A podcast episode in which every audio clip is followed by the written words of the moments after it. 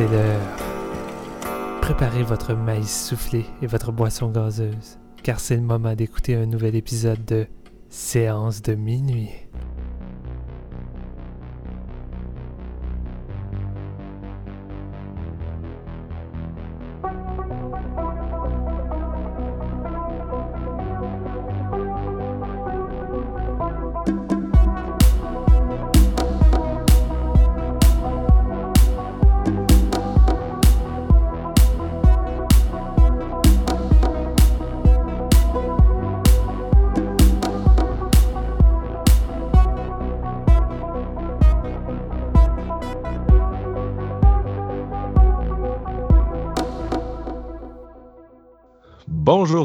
Bienvenue à ce nouvel épisode de Séance de minuit. Marc-Antoine La Bonté au micro, euh, presque déshabitué de l'animation, je suis tout confus, je pense qu'il faut que je reparte à zéro. Euh, et puis aujourd'hui, pour ce faire, ben, on fait un épisode régulier. Et oui, la bonne vieille formule qu'on a délaissée depuis comme une éternité, euh, un peu paradon. On dirait qu'à chaque fois, on se demandait Ah, quel épisode on fait? Quel thème on a envie de faire, quelle formule on va adopter. Puis notre bonne vieille formule avec un top à la fin, ben, elle a pris le bord. Mais là, elle revient en force aujourd'hui dans cet épisode qui est consacré à Strangers to Pray at Night. Et avec moi, mes collègues, des spécialistes du slasher. On va commencer par le King, Jean-François Ouellette, qui les a tous cordés dans sa bibliothèque. J'ai mis le sac de patates sur la tête. Je suis prêt pour un nouvel épisode. nice. Kill. c'est moi le tueur à la fin, c'est moi. Et cette belle voix que vous avez entendue, c'est bien sûr celle de, de, Steven. Salut Steven. Salut mon Marc. Fait que euh, c'est ça. Hey, euh, hey, tu peux demander si ça va au moins? Ça va? Oui, oui, oui, ça va. C'est parce que. Un coup qu'il y a une hache. Non, non, j'ai pas de hache, inquiète-toi pas. C'est plus parce que tu disais qu'on en revenait avec un épisode régulier old school, puis je me suis dit, gars, moi aussi, je reviens avec mes habitudes old school. Je suis encore malade, j'ai encore une infection à la gorge et j'en rejuste en plus à ce moment-là. Fait que, ouais, c'est le fun. Ça paraît pas trop, mais au mic, mettons, euh, tu sonnes très bien aujourd'hui. Ouais, je te dirais que c'est quand même pas si pire. J'ai commencé mes antibiotiques, fait que ça, ça l'agit assez rapidement. Fait que, euh, non, c'est cool. Bon, on va demander à tous nos auditeurs de prier pour le, le bon rétablissement de oh, je cherche Et- pas la pitié, là. Et pour commencer cet épisode, moi, je me. On cherchait un peu de quoi là, pour se lancer. Puis tout récemment, il y a eu les, les Oscars, qui sont un peu le. comme l'appelait quelqu'un que j'ai lu sur Facebook et qui est un de nos auditeurs, je pense, le Super Bowl du cinéma. C'est carrément ça. C'est un dimanche soir où tu t'assis, puis tout. euh, tout le, le gratin de l'industrie hollywoodienne se met dans une pièce puis se récompense entre eux pour des films que personnellement à chaque année, il y en, a plusieurs qui, m'ont marqué. Fait que j'aime vraiment ça, euh, masser, puis checker ça. Puis je sais que vous l'avez fait vous aussi. Puis je voulais juste vous demander rapidement, qu'est-ce que vous avez pensé de, la soirée des Oscars de cette année? Est-ce que, euh, overall, le show vous a satisfait? Parce que je sais qu'il y a eu des discussions comme quoi les codes d'écoute n'étaient pas super bonnes cette année. Puis bon, ça peut être pour différentes raisons. Puis aussi, est-ce que, est-ce les gagnants, est-ce que vous avez euh, la sensation que les gagnants, c'est un peu les films qui ont qui le méritaient? Est-ce qu'il y a des oubliés pour vous qui auraient dû euh, gagner plus? Ben, euh, moi, je me suis préparé pour euh, ma soirée Super Bowl, comme de- la, la personne l'a si bien dit. En fait, c'est c'est réellement ça. Des chips, de la liqueur, puis on en regarde 4 heures de personnes se remettre des trophées puis remercier des gens. C'est à peu près ça. Ah là, il y, y a des tunes quand même. Ouais, il y a des tunes, heureusement. Mais euh, je te dirais que ça fait quand même un petit moment que j'avais pas vu une euh, cérémonie aussi dolle. J'ai trouvé ça. J'ai trouvé ça prévisible, pas mal sur sa zone de confort. Ça n'osait pas grand chose. Ça riait de ce que je m'attendais, ce à quoi ça allait rire, qu'est-ce qui était politiquement incorrect au courant de l'année. Euh, les gagnants, ça a pas mal été ceux qui ont été prédits par pratiquement tout le monde. Il n'y a pas réellement eu de surprise. Moi, je, je donne une surprise à, à la Get Out qui gagne meilleur film, ce qui était pratiquement impossible. Mais tu sais, de là à ce que ça soit autant prévisible que ce soit Del Toro, euh, puis même chose pour euh, les effets spéciaux avec Blade Runner. Tu sais, je veux dire, pas mal tout le monde a reçu des prix qu'on s'attendait à ce qu'ils aient. Puis c'était long. J'ai- trouvé ça un peu long, malheureusement. Puis je me suis un petit peu emmerdé par moment. Euh, L'animateur, comme l'année passée, il a fait une bonne job. Tu sais, j'ai bien aimé sa, sa petite euh, craque. euh, à Bonnie and Clyde qui sont revenus représenter le, prix du meilleur film euh, avec la joke de l'enveloppe. C'est ça, j'ai trouvé ça le fun. de temps en temps, il y avait des bonnes blagues, mais encore là, j'ai juste l'impression qu'ils n'ont pas vraiment osé faire euh, de quoi de, vraiment différent ou excitant. Par contre, euh, je voulais poser justement cette question-là pour relancer encore plus le sujet, mais j'ai vu des gens chialer sur le fait que durant la représentation des personnes qui sont décédées, l'hommage, il manquait de Toby Hooper, mais ça n'a pas été fait l'année dernière, ça, me semble? Ou c'est vraiment euh. que Toby Hooper a été carrément euh, boudé par les Oscars ou oublié? Non, non, ben, il n'a pas été mis dans le montage parce que Toby est mort cet été. Il est mort au mois d'août, puis on avait enregistré notre épisode. Fait qu'il n'aurait pas pu être dans le montage de l'hiver passé, tu OK. Fait autrement dit, c'est quoi? Euh, ça va aller à l'autre année? Non, non, non. Il, il a juste été stipé. C'est bien cheap! Ouais, tu sais, c'est un peu ordinaire. Par contre, il y, a d'autres noms connus qui ont été omis cette année. Mm. Puis il faut dire que, tu sais, ça reste que de, plus en plus, il y, a pas mal de gens de l'industrie qui, décèdent. Malheureusement, c'est rendu le tour des baby boomers sans vouloir être trop glauque. Euh, c'est ça. Fait que, il va, il va, je pense qu'il va avoir dans les prochaines euh, années une espèce de pic euh, mort.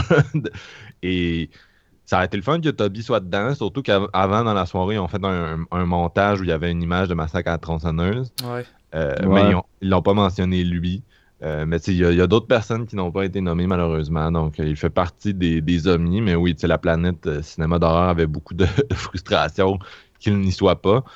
Par contre, Romero a été mentionné.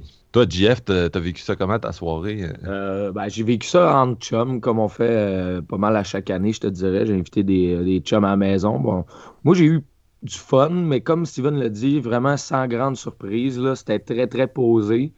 Euh, par contre, j'ai aimé les, les, numéros musicaux cette année, c'était quand même vraiment fort. les chorégraphies étaient vraiment solides. Ouais, exact. C'était super intéressant de ce côté-là. Euh, je suis super content aussi euh, Get Out côté screenplay original. Ça, c'était comme la seule surprise, je pense, de mon bord. Je m'attendais pas à ce qu'il live, j'étais très content. Sinon, euh, tu sais, mettons Francis McDormand avec Three Billboards puis Sam Rockwell aussi, super content de ça. j'avais quand même pas mal de films que j'avais pas vus non plus. Là, Shape of Water, Phantom Thread, tout ça, j'avais mm. manqué ça. Fait que, mettons, côté film de l'année, ben, je n'avais vu, je pense, 5 sur 9. Donc, je sais pas voir là, j'ai aucune opinion là-dessus. Fait que je peux pas me prononcer tant que ça. Mais sinon, le reste de la cérémonie, quand même assez classique, je dirais. Il n'y a rien qui a dépassé les attentes. Il n'y a rien qui a été trop, too much. C'était juste le fun à regarder comme d'habitude, malgré que, oui, on restait très, très bien assis. C'était pas, euh, pas over the top. Non, je suis d'accord avec vous. Euh, Effectivement, c'était un long fleuve tranquille. Puis tu sais, moi, j'ai c'était drôle parce que j'ai menti la première heure en plus, là. Puis euh, j'étais, long story short, j'étais au, lac Saint-Jean, puis je trouvais, j'avais pas de façon de l'écouter. Ah, ah, puis j'ai fini par trouver une, manière, mais ça, fait que j'ai manqué la première heure du, du show, puis j'ai réécouté le lendemain, le monologue d'ouverture, mais puis même en, en écoutant juste le, reste de l'émission, qui était quand même quasiment un, un 3 heures à partir de là, euh, j'ai commencé à pogner les longueurs. Puis c'est vrai que, tu mine de rien, une des affaires qui crée la surprise aux, Oscars, puis qui te met dans le mood, c'est en tout cas pour les, cinéphiles, c'est de voir des, surprises, des gens qui sont récompensés que tu t'y attends pas parce qu'il y a quand même une grosse saison des galas avant les Oscars. Puis les Oscars, c'est en mars, puis c'est un peu la culmination de tout ça. Mais ils ont un peu volé le, le tonnerre, entre guillemets, des Oscars, si vous voyez ce que je veux dire, dans le sens que toute la question des, des euh, du MeToo, c'était vraiment bon de, retourner là-dessus puis de le refaire aux Oscars, mais il y avait déjà des choses qui avaient été faites dans les autres galas. Mm. Puis au niveau des récompenses, là, c'était vraiment, euh, c'était vraiment répétitif. Fait moi, ce qui m'a le plus marqué, en gros, c'est ça, c'est les, interventions. Euh, les interventions qui concernaient le MeToo, le, speech de Francis McDormand, qui était un, un, high de la ah soirée. c'était fort, ça. Puis le, mine de rien, il n'y avait aucun afro-américain qui avait jamais gagné meilleur scénariste ou meilleur réalisateur aux Oscars, ce qui est quand même aberrant, surtout sachant que Moonlight et 12 Years a Slave ont gagné meilleur film dans les cinq dernières années. Puis euh, euh, fait que Jordan Peele, c'était le premier. Puis c'était aussi le premier à gagner pour un, scénario de film d'horreur, mais c'était le premier afro-américain à gagner. Fait que c'était vraiment un moment touchant de, de, la remise de prix. Mais à part de ça, c'est ça, c'était sur le pilote automatique. C'est Guillermo del Toro, je suis content pour lui. C'est un réalisateur d'horreur avant tout. C'est vraiment le fun qu'il a gagné, surtout pour ce film-là, que ça m'a vraiment surpris que l'Académie euh, récompense, euh, lui donne la récompense suprême, on dirait que j'étais comme pas, comme pas capable de voir un film qui a autant de, sexualité explicite puis de violence gagner. Fait que c'était vraiment intéressant. Mais tu sais, Del Toro, on l'a vu gagner toute la saison puis enchaîner les speeches de remerciement. Fait que tu c'est ça, c'était un peu neutre, puis euh, comme tu disais, Steven, euh, je regardais les gens faire leurs prédictions, puis quasiment tout le monde scorait vraiment haut parce que c'était juste. C'était tout ce qui était. C'est ça, tout ce qui était attendu qui se reproduisait. Fait que c'était. Euh, ouais, moi, je n'étais pas, pas de team Shape of Water cette année du tout, mais en fait, pas mal tous les films qui étaient considérés comme les frontrunners, c'était pas mes. Moi, mes trois coups de cœur des, des neuf Best Pictures, c'est Call Me By Your Name, Dunkirk, puis euh, Phantom Thread. Fait que c'était vraiment les trois films qui avaient aucune chance cette année. Fait que moi, Shape of Water, ça m'a pas tant. m'a pas tant. C'est pas le film de Del Toro qui m'a renversé. moi, je suis plus, euh, plus de la vieille école avec ce réalisateur-là. Puis j'avais l'impression qu'avec ce film-là, il, il, se renouvelait pas nécessairement. Mais, mais bon, bref, c'était un peu ça la, veillée des Oscars. C'est ça qui est un peu dommage de mon base parce que moi, j'avais, comme GF, j'ai pas vu grand des, des, films qui étaient nominés dans les meilleurs. Fait que, tu sais, à part euh, Get Out, Lady Bird, euh, je pense que c'était les deux seuls que j'avais vus. Puis là, par la suite, j'ai vu en retard euh, Two Billboard que j'ai vraiment trippé. Puis euh, là, aujourd'hui, c'est comme une, une, grande journée, justement, parce qu'on enregistre le mardi. Puis, ouais, c'est comme te Call Me uh, By Your Name, t'as I, Tonya, puis. Um, Shape of Water. Shape of Water. Shape of Water. Fait que, tu sais, je me ferais un gros rattrapage aujourd'hui, mais tu sais, c'est plate que tu les as pas vus avant les Oscars parce que t'as une meilleure idée de ce que tu choisirais comme meilleur film, tandis que là, j'étais comme, ben, Get Out, là, vu que j'ai pas trop trippé sur Lady Bird. ouais, non, je comprends ce que tu veux dire. Moi, c'est. La... Ça fait plusieurs années que je, me mets comme défi de. Je les ai pas mal toutes vues quand les Oscars arrivent, ou des fois, il m'en manque un ou deux moins intéressants, mais tu sais, j'ai pas mal toutes vues les gros qui, ont... qui sont vraiment euh, les frontrunners de la course. Puis euh, j'aime ça pour ça, parce que, tu sais, effectivement, tu sens plus le suspense, puis t'as as plus tes favoris, puis euh, c'est sûr que quand tu les as pas vus, ça devient plus comme abstrait. Ah, je sais pas, Water a gagné, mais je l'ai pas vu. Tu mérites-tu de gagner, mérites-tu pas de gagner, je sais pas, tant que je le verrai pas. Je parlais avec mes chums, moi, euh, pendant la cérémonie, justement, puis euh, on, se disait que Nolan serait dû pour gagner l'Oscar euh, du meilleur réalisateur. surtout pour Dunkirk cette année, ça aurait été vraiment le fun. Mais c'était sa première nomination, lui, en plus. Il n'avait jamais été nominé pour ses autres films. OK. Ah, ça, ça, je savais pas, mais en tout cas, je commence à me dire qu'il en mérite euh, quand même. C'est drôle parce que juste pour les prix qu'il a gagnés, je voyais sur le net le monde chialer puis cracher, comme si euh, Dunkirk méritait aucunement les, les seuls prix qu'il a gagnés. ouais, c'est ça, il a gagné genre deux prix de son puis euh, le prix du montage. Là, en tout cas, c'est le, montage, pas mal, c'est plus prestigieux comme prix, en tout cas pour ceux qui sont conscients de ce que ça fait un montage dans un film. parce que j'ai l'impression que ça reste un peu underdog pour euh, les, peut-être la majorité du monde qui écoute les Oscars. Mais tu sais, j'étais vraiment content, moi, qui gagne Best Editing. Puis euh, il y avait une couple de gros, euh, de gros films en compétition dans cette catégorie-là, dont I, Tonya, puis. Baby Driver, surtout, là, vraiment un film que je, on, dirait qu'au début de, la, saison des galas, je m'attendais vraiment à ce que Baby Driver réussisse à, gagner cette catégorie-là. Mais j'étais content parce que Dunkirk, on, dirait qu'on lui donne pas assez de crédit à la réalisation, au montage, puis tout. Puis là, ça va peut-être lui, lui en donner un peu. C'est vraiment expérimental comme film. on en parlait dans notre épisode, euh, notre épisode fleuve de fin d'année, où on a beaucoup jasé de Dunkirk. Mais c'est vraiment expérimental, puis il y a vraiment un, un, travail sur le montage qui était important. Fait que je suis content que euh, son nom, c'est. Pourquoi j'oublie son nom en ce moment? Le monteur, euh, je pense que je vais en train de me mélanger avec celui de Baby Driver, là, fait que je ne vais pas me tenter. Mais euh, j'ai vraiment trouvé son, son, travail exceptionnel, puis j'étais content pour Dunkirk. Puis j'aurais. Moi, j'aurais. Je sais. En plus, en fait, je sais pas si j'aurais voulu que ce soit Nolan ou Paul Thomas Anderson qui gagne Best Director, mais moi, ça a vraiment été un de ces deux-là, si j'avais pu choisir. Ah, j'y allais avec Nolan aussi là-dessus, justement, parce que au cinéma, c'est ça qui m'a le plus impressionné dans toute l'année, côté réalisation, montage, toutes ces affaires-là. Vraiment, Dunkirk, ça m'avait donné une claque en pleine face. Puis, comme tu dis, on en a parlé quand même pas mal, aussi, pas besoin de revenir, mais quand même, ça vaut la peine. Puis, j'étais un peu comme mis de côté par rapport au fait que le film a quand même divisé les gens. Il y a bien du monde qui ne trippe pas. Puis, pas, pas que je comprends pas pourquoi, mais j'étais comme peut-être que si tu le vois sur une 20 pouces chez vous, ça n'a pas le même effet, mais mettons, euh, en salle, c'était vraiment un événement. Non, mais tu sais, c'est pas juste. Là, on en revient encore pas mal à ce qu'on parlait, là, mais tu sais, c'est pas juste le monde l'aime pas ou sont déçus, le monde le, le, le démolisse, puis vomisse, puis sont comme, pourquoi ce film-là, c'est tellement de la merde, puis je suis comme, what? Tu sais, je peux, je peux comprendre que t'accroches pas au pire au, trip de Nolan ou à un film qui, qui, est beaucoup plus euh, silencieux puis en mode survival que, que du gore à profusion comme le, dernier Mel Gibson, mais de là à, parler comme étant un des pires films que t'as vu, c'est comment qu'il on se calme.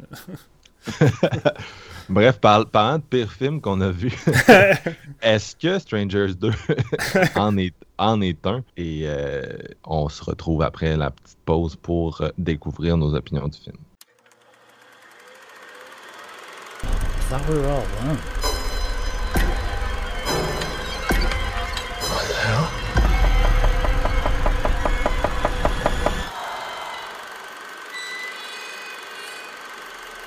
Dad?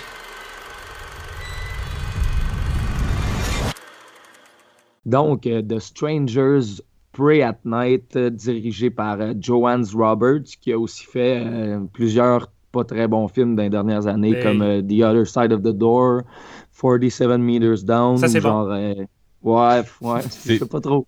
C'est son dixième film, hein? je sais pas si t'as checké ta fiche oh, IMDb, c'est son dixième long métrage, Strangers il, 2. Il, a pas fait, euh, il a pas fait une grand chose de bon. Là. Il, y a, il, y a, un de ses films, je pense c'est Storage 24, ça a genre traîné sur Netflix pendant un bout. Puis pas bon, on s'ennuie pas qu'il l'ait enlevé. Là. Mais ouais. Fait que là, la, suite de Strangers, euh, ça m'en vedette euh, Christina Hendricks, qui est comme un petit chouchou de Nicholas Winding Refn. Elle a joué dans Drive, dans Demon. Et euh, il y a Bailey Madison qui joue le personnage principal de la petite, voyons comment elle s'appelle, la petite Kinsey elle, c'est son histoire. On raconte ça parce que c'est un peu une famille qui, qui, ont des problèmes. La fille elle, a des problèmes à l'école, des problèmes de comportement. Puis là, ils décident de l'envoyer dans un, lycée privé. Puis elle est vraiment fâchée. Puis elle fait de l'attitude à tout le monde dans la famille. C'est une grumpy girl, on dirait. Puis là, ils décident de s'en aller en famille dans une espèce de camp de, maison mobile pour euh, se retrouver, whatever, tu sais. Puis c'est le, le de maison mobile de, la famille, genre des oncles, des tantes. Bon, au début, de, au début du film, tu vas voir qu'il bon, y a des... Euh, ils vont se faire tuer, puis les autres, ils arrivent là-bas, puis il n'y a personne. Puis euh, là, il va y avoir du monde avec des sacs à, sacs à papier de patates sur la tête, puis des masques de clowns, puis euh, ils veulent tuer tout le monde. C'est le style Strangers 1, mais dans un camp de maison mobile. Puis là, mettons que ce film-là, là, je m'attendais vraiment plus ou moins à rien parce que ça fait quand même dix ans que le premier est sorti. Mm. Puis on parle, de euh, Brian Bertino, le, réalisateur du premier, avait scoré fort là-dessus par une réalisation vraiment tête. C'était super serré. Puis c'était marqué par une tension qui était vraiment incroyable. C'est un très bon film encore. Puis dix ans après, il tient très bien la route, Strangers 1. Là, tu mets la suite dans, dans les mains d'un réalisateur qui fait juste des trucs douteux puis vraiment pas très bon. J'ai rarement vu un gars qui collectionnait les navets comme ça. Euh, Film de c'est bon. Non, c'est pas bon. Puis il y, a, la suite 48 Meters Down qui s'en vient pour cette année, l'année prochaine. Je suis comme, est-ce que je vais je peux pas perdre 7 piastres encore en loin, mais c'est sûr je vais le faire pareil. Ce film Dorothée-là, il est tellement pas bon. ah, il est tellement bon. Je comprends pas qu'est-ce qu'il trouve de bon là-dedans, mais moi, en tout cas, d'après moi, j'ai cligné des yeux sur le seul jumpscare puis j'ai rien vu. Parce que un seul jumpscare. Un seul. On va pas partir sur ce film-là. Là. non, on, va Moi, je me suis dit, comme, euh, comme constat aujourd'hui, on défonce chacun de ces films qu'on a vus, un après l'autre. Let's go. Pourquoi? Parce que Strangers 2, là, c'est vraiment pas tant bon. Euh, tu sais, Marc-Antoine, il me le vendait un petit peu en disant, tu sais, c'était vraiment à la sauce slasher, tu vas peut-être aimer ça. Oui, j'aime mes slashers, je les aime avec des personnages qui sont pas tant développés, puis que c'est juste un petit peu, ça devient risible puis drôle en même temps. Mais en 2018, cette formule-là, ça marche pas. C'est pas on n'est pas des années 80 avec des personnages comme caricaturaux qui sont comme intéressants même en n'étant pas développés, tandis qu'ici, juste le personnage principal de Casey est vraiment désagréable à suivre à, gosse, puis en plus, ils prennent des décisions de merde tout le long. Vraiment, j'ai rarement vu une famille autant prendre des décisions, comme Hey, on va faire ça parce qu'on va pouvoir se faire tuer live après. Yes! On va se séparer. C'est des décisions normales d'un slasher de se séparer. Je suis très d'accord avec ça. Mais tu peux pas te dire Ouais, on va, on a vu quelqu'un de mort là-bas. Ah, on va retourner voir, viens-t'en. Non, man, ça marche pas. Tu peux pas de, tu peux pas backer ces, euh, ces décisions-là. Le film, est, il dure 4, 85 euh, minutes, OK? Puis le film, je l'ai trouvé long. Puis c'est pas normal qu'un slasher de 85 hmm. minutes, je trouve ça long parce que normalement, je me fais du fun, même avec les pires merdes ever. On va en parler plus tard. je suis surpris, je suis surpris. non, c'est vrai. Puis moi, tout, je m'attendais vraiment, j'étais comme super confiant, puis j'étais assis dans le cinéma j'étais tout seul, puis je me disais, ouais, on sait donc, je m'emmerde donc, ben, c'est pas normal. Il y a une scène, puis Marc me l'avait comme, tu nous l'avais pas spoilé, mais tu m'avais dit une scène avec la piscine, c'est vraiment la, seule scène de euh, que la réalisation est, top-notch, la photographie aussi est vraiment impressionnante. Mais sinon, overall, cette espèce de canne maison mobile-là, là, il est il est présenté comme si tu pouvais jamais te perdre dedans. Genre, ça a l'air d'une rue avec trois estimes de maison, tu sais. Puis ils, se perdent tout le temps, ils se cherchent, ils crient dans la nuit, genre, je te veux, mon frère, allez, je vais te sauver. Mais t'as l'impression qu'ils sont genre sur 100 pieds carrés, là. C'est vraiment ridicule. J'ai vraiment pas aimé ça. Je m'écoute parler, puis je suis comme... Je t'écoute, mon gars, puis tout ce que tu reproches là, c'est tout ce que t'aimes dans genre 80% des films que t'as dans ta collection. Je le sais. Je le sais, man, puis j'aime vraiment ça. Mais c'est-tu le feeling old school qui est comme, je sais pas, à la, à la 2018, ça m'accroche pas pas en tout. Je comprends pas ce qui se passe, puis je un peu, ça me prendrait comme une psychanalyse de, de, mes goûts, parce que là, en 2018, on dirait que je suis comme plus la même personne, les gars. Réécoute un slasher des années 80, puis là, tu vas voir que t'aimes plus ça. ouais, c'est ça. le pire, c'est que j'ai fait l'exercice pour le, notre top plus tard, puis euh, ça tient encore la route. Qu'est-ce qui m'arrive? Moi, je sais pas. Il y, a, il y, a, quand même quelques influences Carpenter, pareil, dans l'ambiance, tu sais, la nuit avec les, les, brouillards, tout ça, mais c'est tellement pas bien maîtrisé. Genre, on s'entend, les trois tueurs, ils font vraiment pas peur comme ceux euh, du premier chapitre. C'est vraiment pas comme euh, Bertino l'avait fait. Moi, moi, je trouve que tu mets le premier chapitre sur un piédestal qui mérite pas. Là. Ouais, t'as minute, t'as minute. ah, moi, Strangers 1, j'avais trouvé ça solide quand même. C'était pas loin du 4 sur 5 dans ma tête, mais c'est. Euh, c'est vraiment plus haut que ce qu'on vient de regarder là, mettons. Je sais pas si c'est allez-y, parce que moi, sinon, je vais continuer de le démolir sans vous écouter, là, fait que je vais vous laisser un petit peu de place. Toi, Steven, t'en parlais, puis on sentait que t'avais un peu plus d'amour que, que JF. Est-ce que c'est le cas? Écoute, cette suite-là m'intéressait pas de départ parce que ça sort de nulle part, ça arrive dix ans plus tard. Et moi, contrairement à JF, j'étais pas un grand fan du premier volet. Euh, je me souviens d'en garder un souvenir so-so, mais c'est surtout qu'à l'époque, le premier était vendu comme un, suspense tendu à la Hitchcock. Puis tu sais, on mettait vraiment ça sur un, piédestal de même. Puis quand je suis allé voir ça, j'étais comme ça l'a pas. Euh, ça n'a pas le calibre d'une réalisation d'Hitchcock. Euh, puis moi, j'ai bien la misère à avoir peur avec des films avec des meurtriers masqués. Fait que euh, quand tu mises euh, que sur ça pour créer un suspense avec peu de meurtres, euh, puis que tu maîtrises pas trop justement ta tension, ben je m'emmerde. Puis c'est un peu ça qui est arrivé avec le premier volet. Puis là, je me disais, ah, ça me tente-tu de revivre ça avec le deuxième? Mais là, Marc-Antoine me, me, donnait envie. Il me parlait que c'était plus vraiment un pur slasher des années 80 avec des personnages imbéciles, puis quelques set pieces, puis. en tout cas, il m'en parlait, puis ça me motivait. Fait que j'ai été avec ma copine qui est aussi fan de, de slasher, puis oui, j'ai un petit peu plus d'amour euh, que, que mais en même temps, je comprends sa réaction parce que il faut avoir des couilles pour sortir dans plusieurs salles en 2018 un slasher qui suit, qui suit de A à Z toutes les erreurs et tous les codes des slashers des années 80. Je peux, je peux pas croire qu'il y a un studio qui a osé sortir ça dans les salles de cinéma puis je comprends encore moins les scénaristes, en fait, de, dans l'écriture des personnages puis de leurs décisions. Je me demande si c'est. J'ai de la misère à croire que c'est juste de la mauvaise écriture. Ça peut pas être juste ça. C'est voulu, là. Tu sais, leur but était vraiment de créer juste euh, un slasher identique à ceux qu'on a eu par dizaines dans les années 80 parce que les, personnages, comme l'a dit Jean-François, ils prennent des décisions complètement connes, mais au point que ça en est drôle, puis tu t'amuses juste à les compter, puis à la fin de mon visionnement, je m'amusais à discuter de ça avec ma copine. On était dans l'auto, puis ah oui, le personnage, euh, au lieu de faire ici, il a fait ça, puis pendant une demi-heure. fait que tu sais, c'est assez intense le niveau personnage. Mais là où le film, moi, m'a surpris, euh, c'est au niveau de sa réalisation qui est quand même efficace, mais c'est surtout son visuel. Euh, sa photographie est crissement solide. Euh, autant, tu sais, déjà à la base, un espèce de petit village de maison mobile, c'est creepy de nature dans le jour. mais là, avec la photographie, puis la noirceur, la brume, je sais pas, moi j'embarquais, j'étais dans le mode, j'avais envie d'avoir juste du fun. Puis tu sais, le film en tant que tel m'a pas mal offert ce à quoi je m'attendais.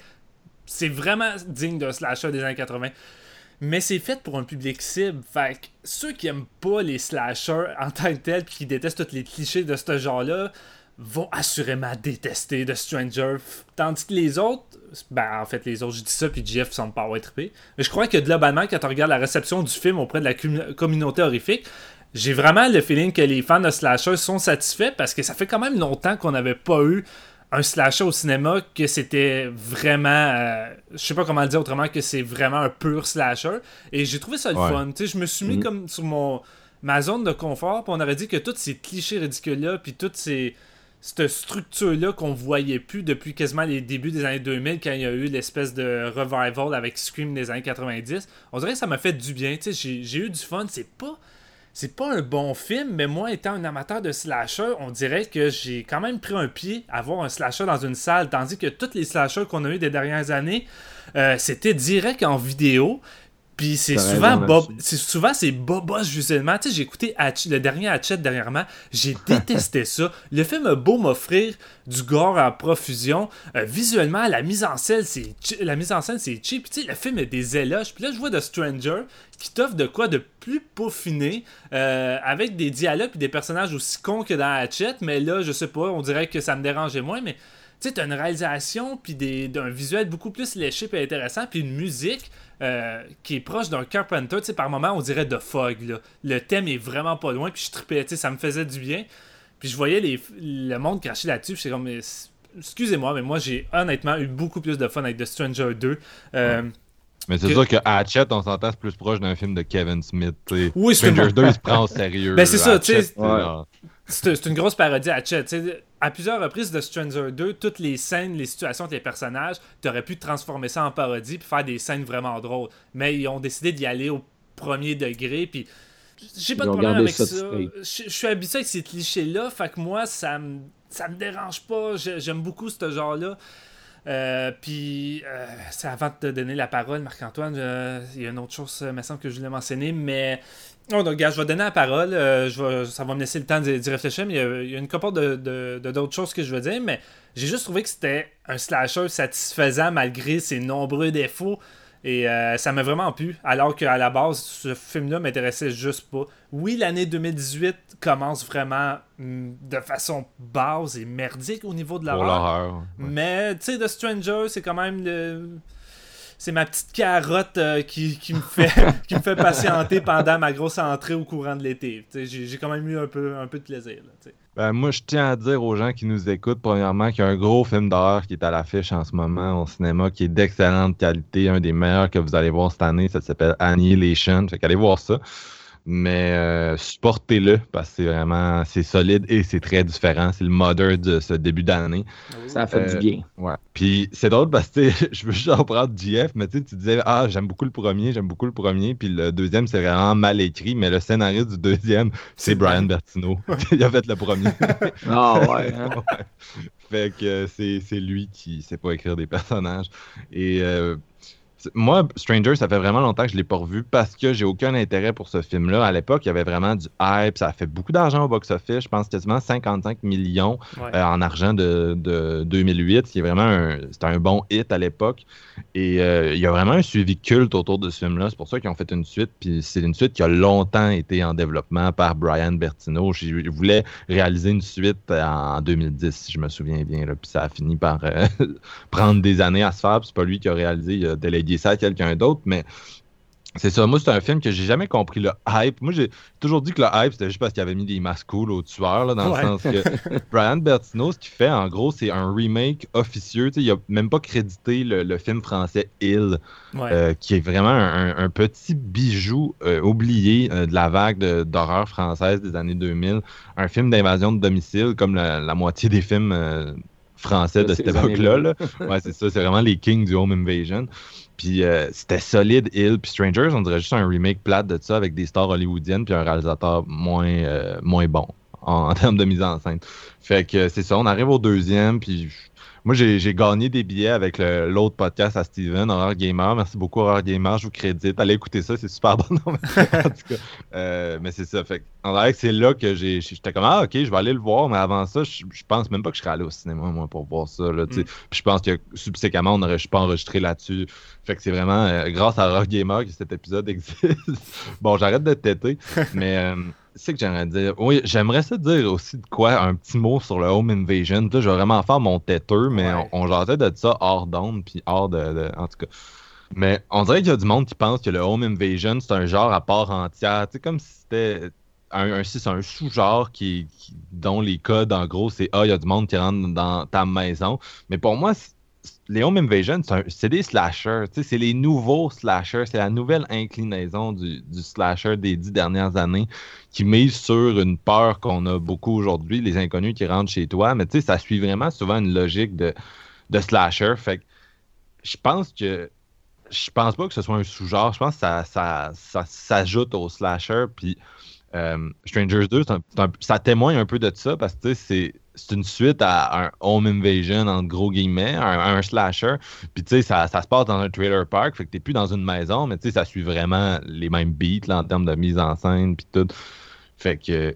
Mais tu nous avais donné le meilleur euh, exemple qu'on discutait de ça, justement. Tu disais que c'était identique à les films de zombies puis les contaminés, tu sais, que c'est pas mal le même sous-genre. Ça, ça devient du pareil au même. Ben, c'est un peu ça avec le home invasion puis les slashers. Ouais, c'est ça. Pour moi, le, Home Invasion, c'est au slasher, que le film d'infecté, genre 28 Days Later, est aux zombies. Puis tu sais, si vous trouvez ça, euh, je, sais pas qui nous écoute, il y a peut-être des gens qui sont moins habitués du cinéma d'horreur. Vous trouvez peut-être qu'on coupe les cheveux en quatre, mais sur Internet, il y a beaucoup de coupage de cheveux en quatre entre les nerds d'horreur. Puis le vieux débat zombie versus infecté, ça fait 15 ans qu'on l'a. puis moi, je trouve ça tellement bizarre. Soigner est un film de zombies, mais ça, tu dis ça, puis vraiment, la moitié du monde en ce moment doit être braqué sur leur chaise à m'écouter. Genre, fuck you, man. C'est décontaminé, c'est pas pareil. non, c'est ça. Ils Bref, courent, eux autres. ah ouais, c'était débat avec, ouais. Je, retourne au sujet. Euh, quoi que j'ai envie de dire aussi, Bailey Madison, elle m'a tellement fait me sentir vieux. Parce que j'ai l'impression que c'est hier que je suis allé voir le remake de Don't Be Afraid of the Dark, où elle jouait la jeune fille avec sa petite robe rouge qui se promène dans la maison. Puis là, oh genre, Dieu, quasiment adulte. Je suis comme, oh non, je suis vieux. Fait que, ouais, c'est ça, je réalise. Euh, écoute, c'est un, cycle éternel de, se sentir vieux, mais moi, ça m'a vraiment donné un, un coup de vieux de voir cette fille-là dans ce film-là. Puis, euh, fait que c'est ça. Moi, j'ai vraiment pas un fan de ce réalisateur-là. 47 Meters Down, désolé Steven, j'aime pas ça. The Other Side of the Door, c'est encore pire, j'ai détesté. Euh, puis, The Other Side of the Door, c'était son Pet Cemetery. 47 Meters Down, t'as comme pas le choix de le comparer à Jaws. Celui-là, c'est vraiment son Halloween.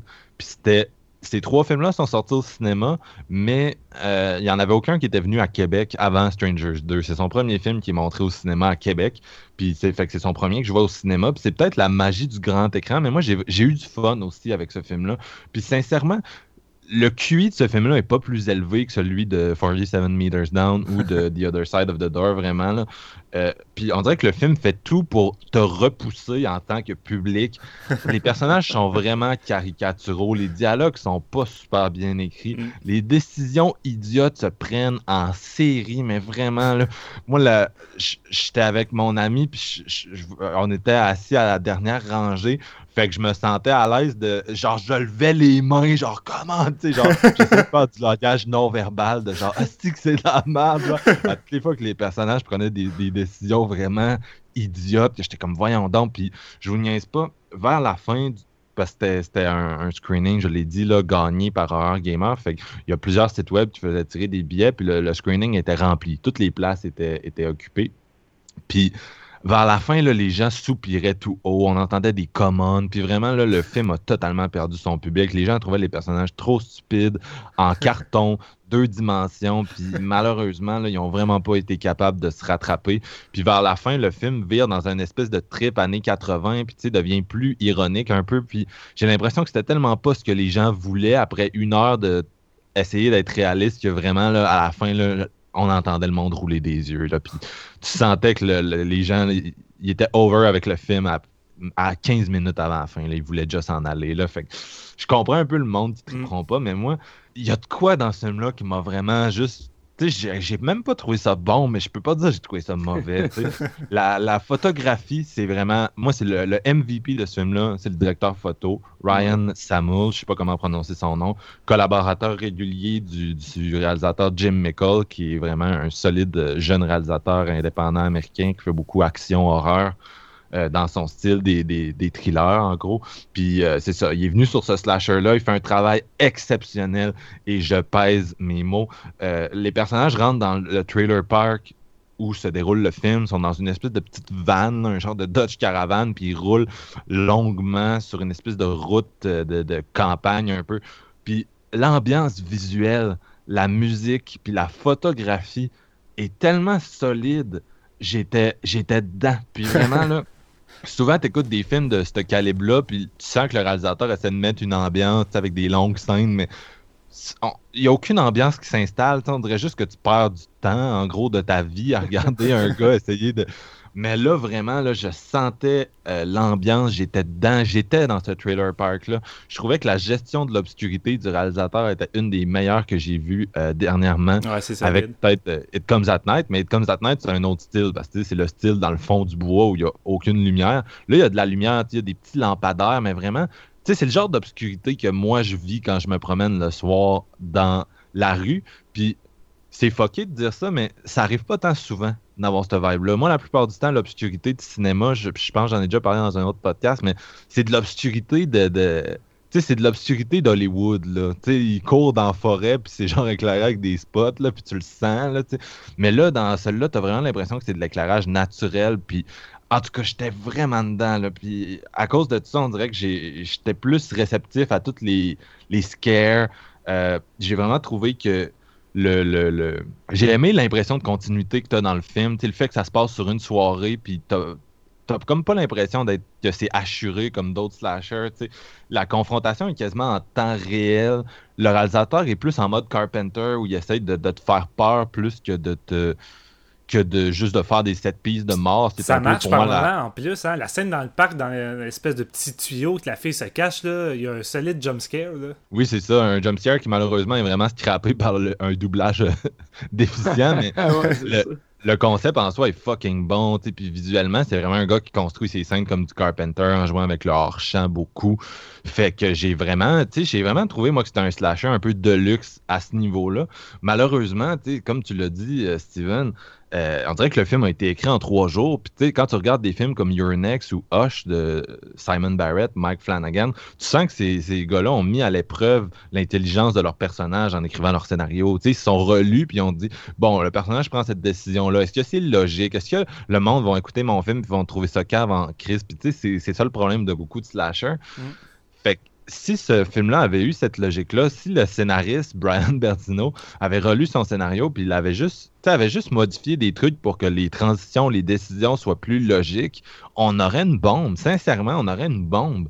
Et c'est vraiment ce qui me frustre parce que moi, le dernier droit du film, j'étais on dirait qu'ils ont gardé le meilleur pour la fin. Ouais, c'est pour ça peut-être que je suis sorti aussi positif de ce film-là, c'est que les 15 dernières minutes, j'avais le goût d'applaudir.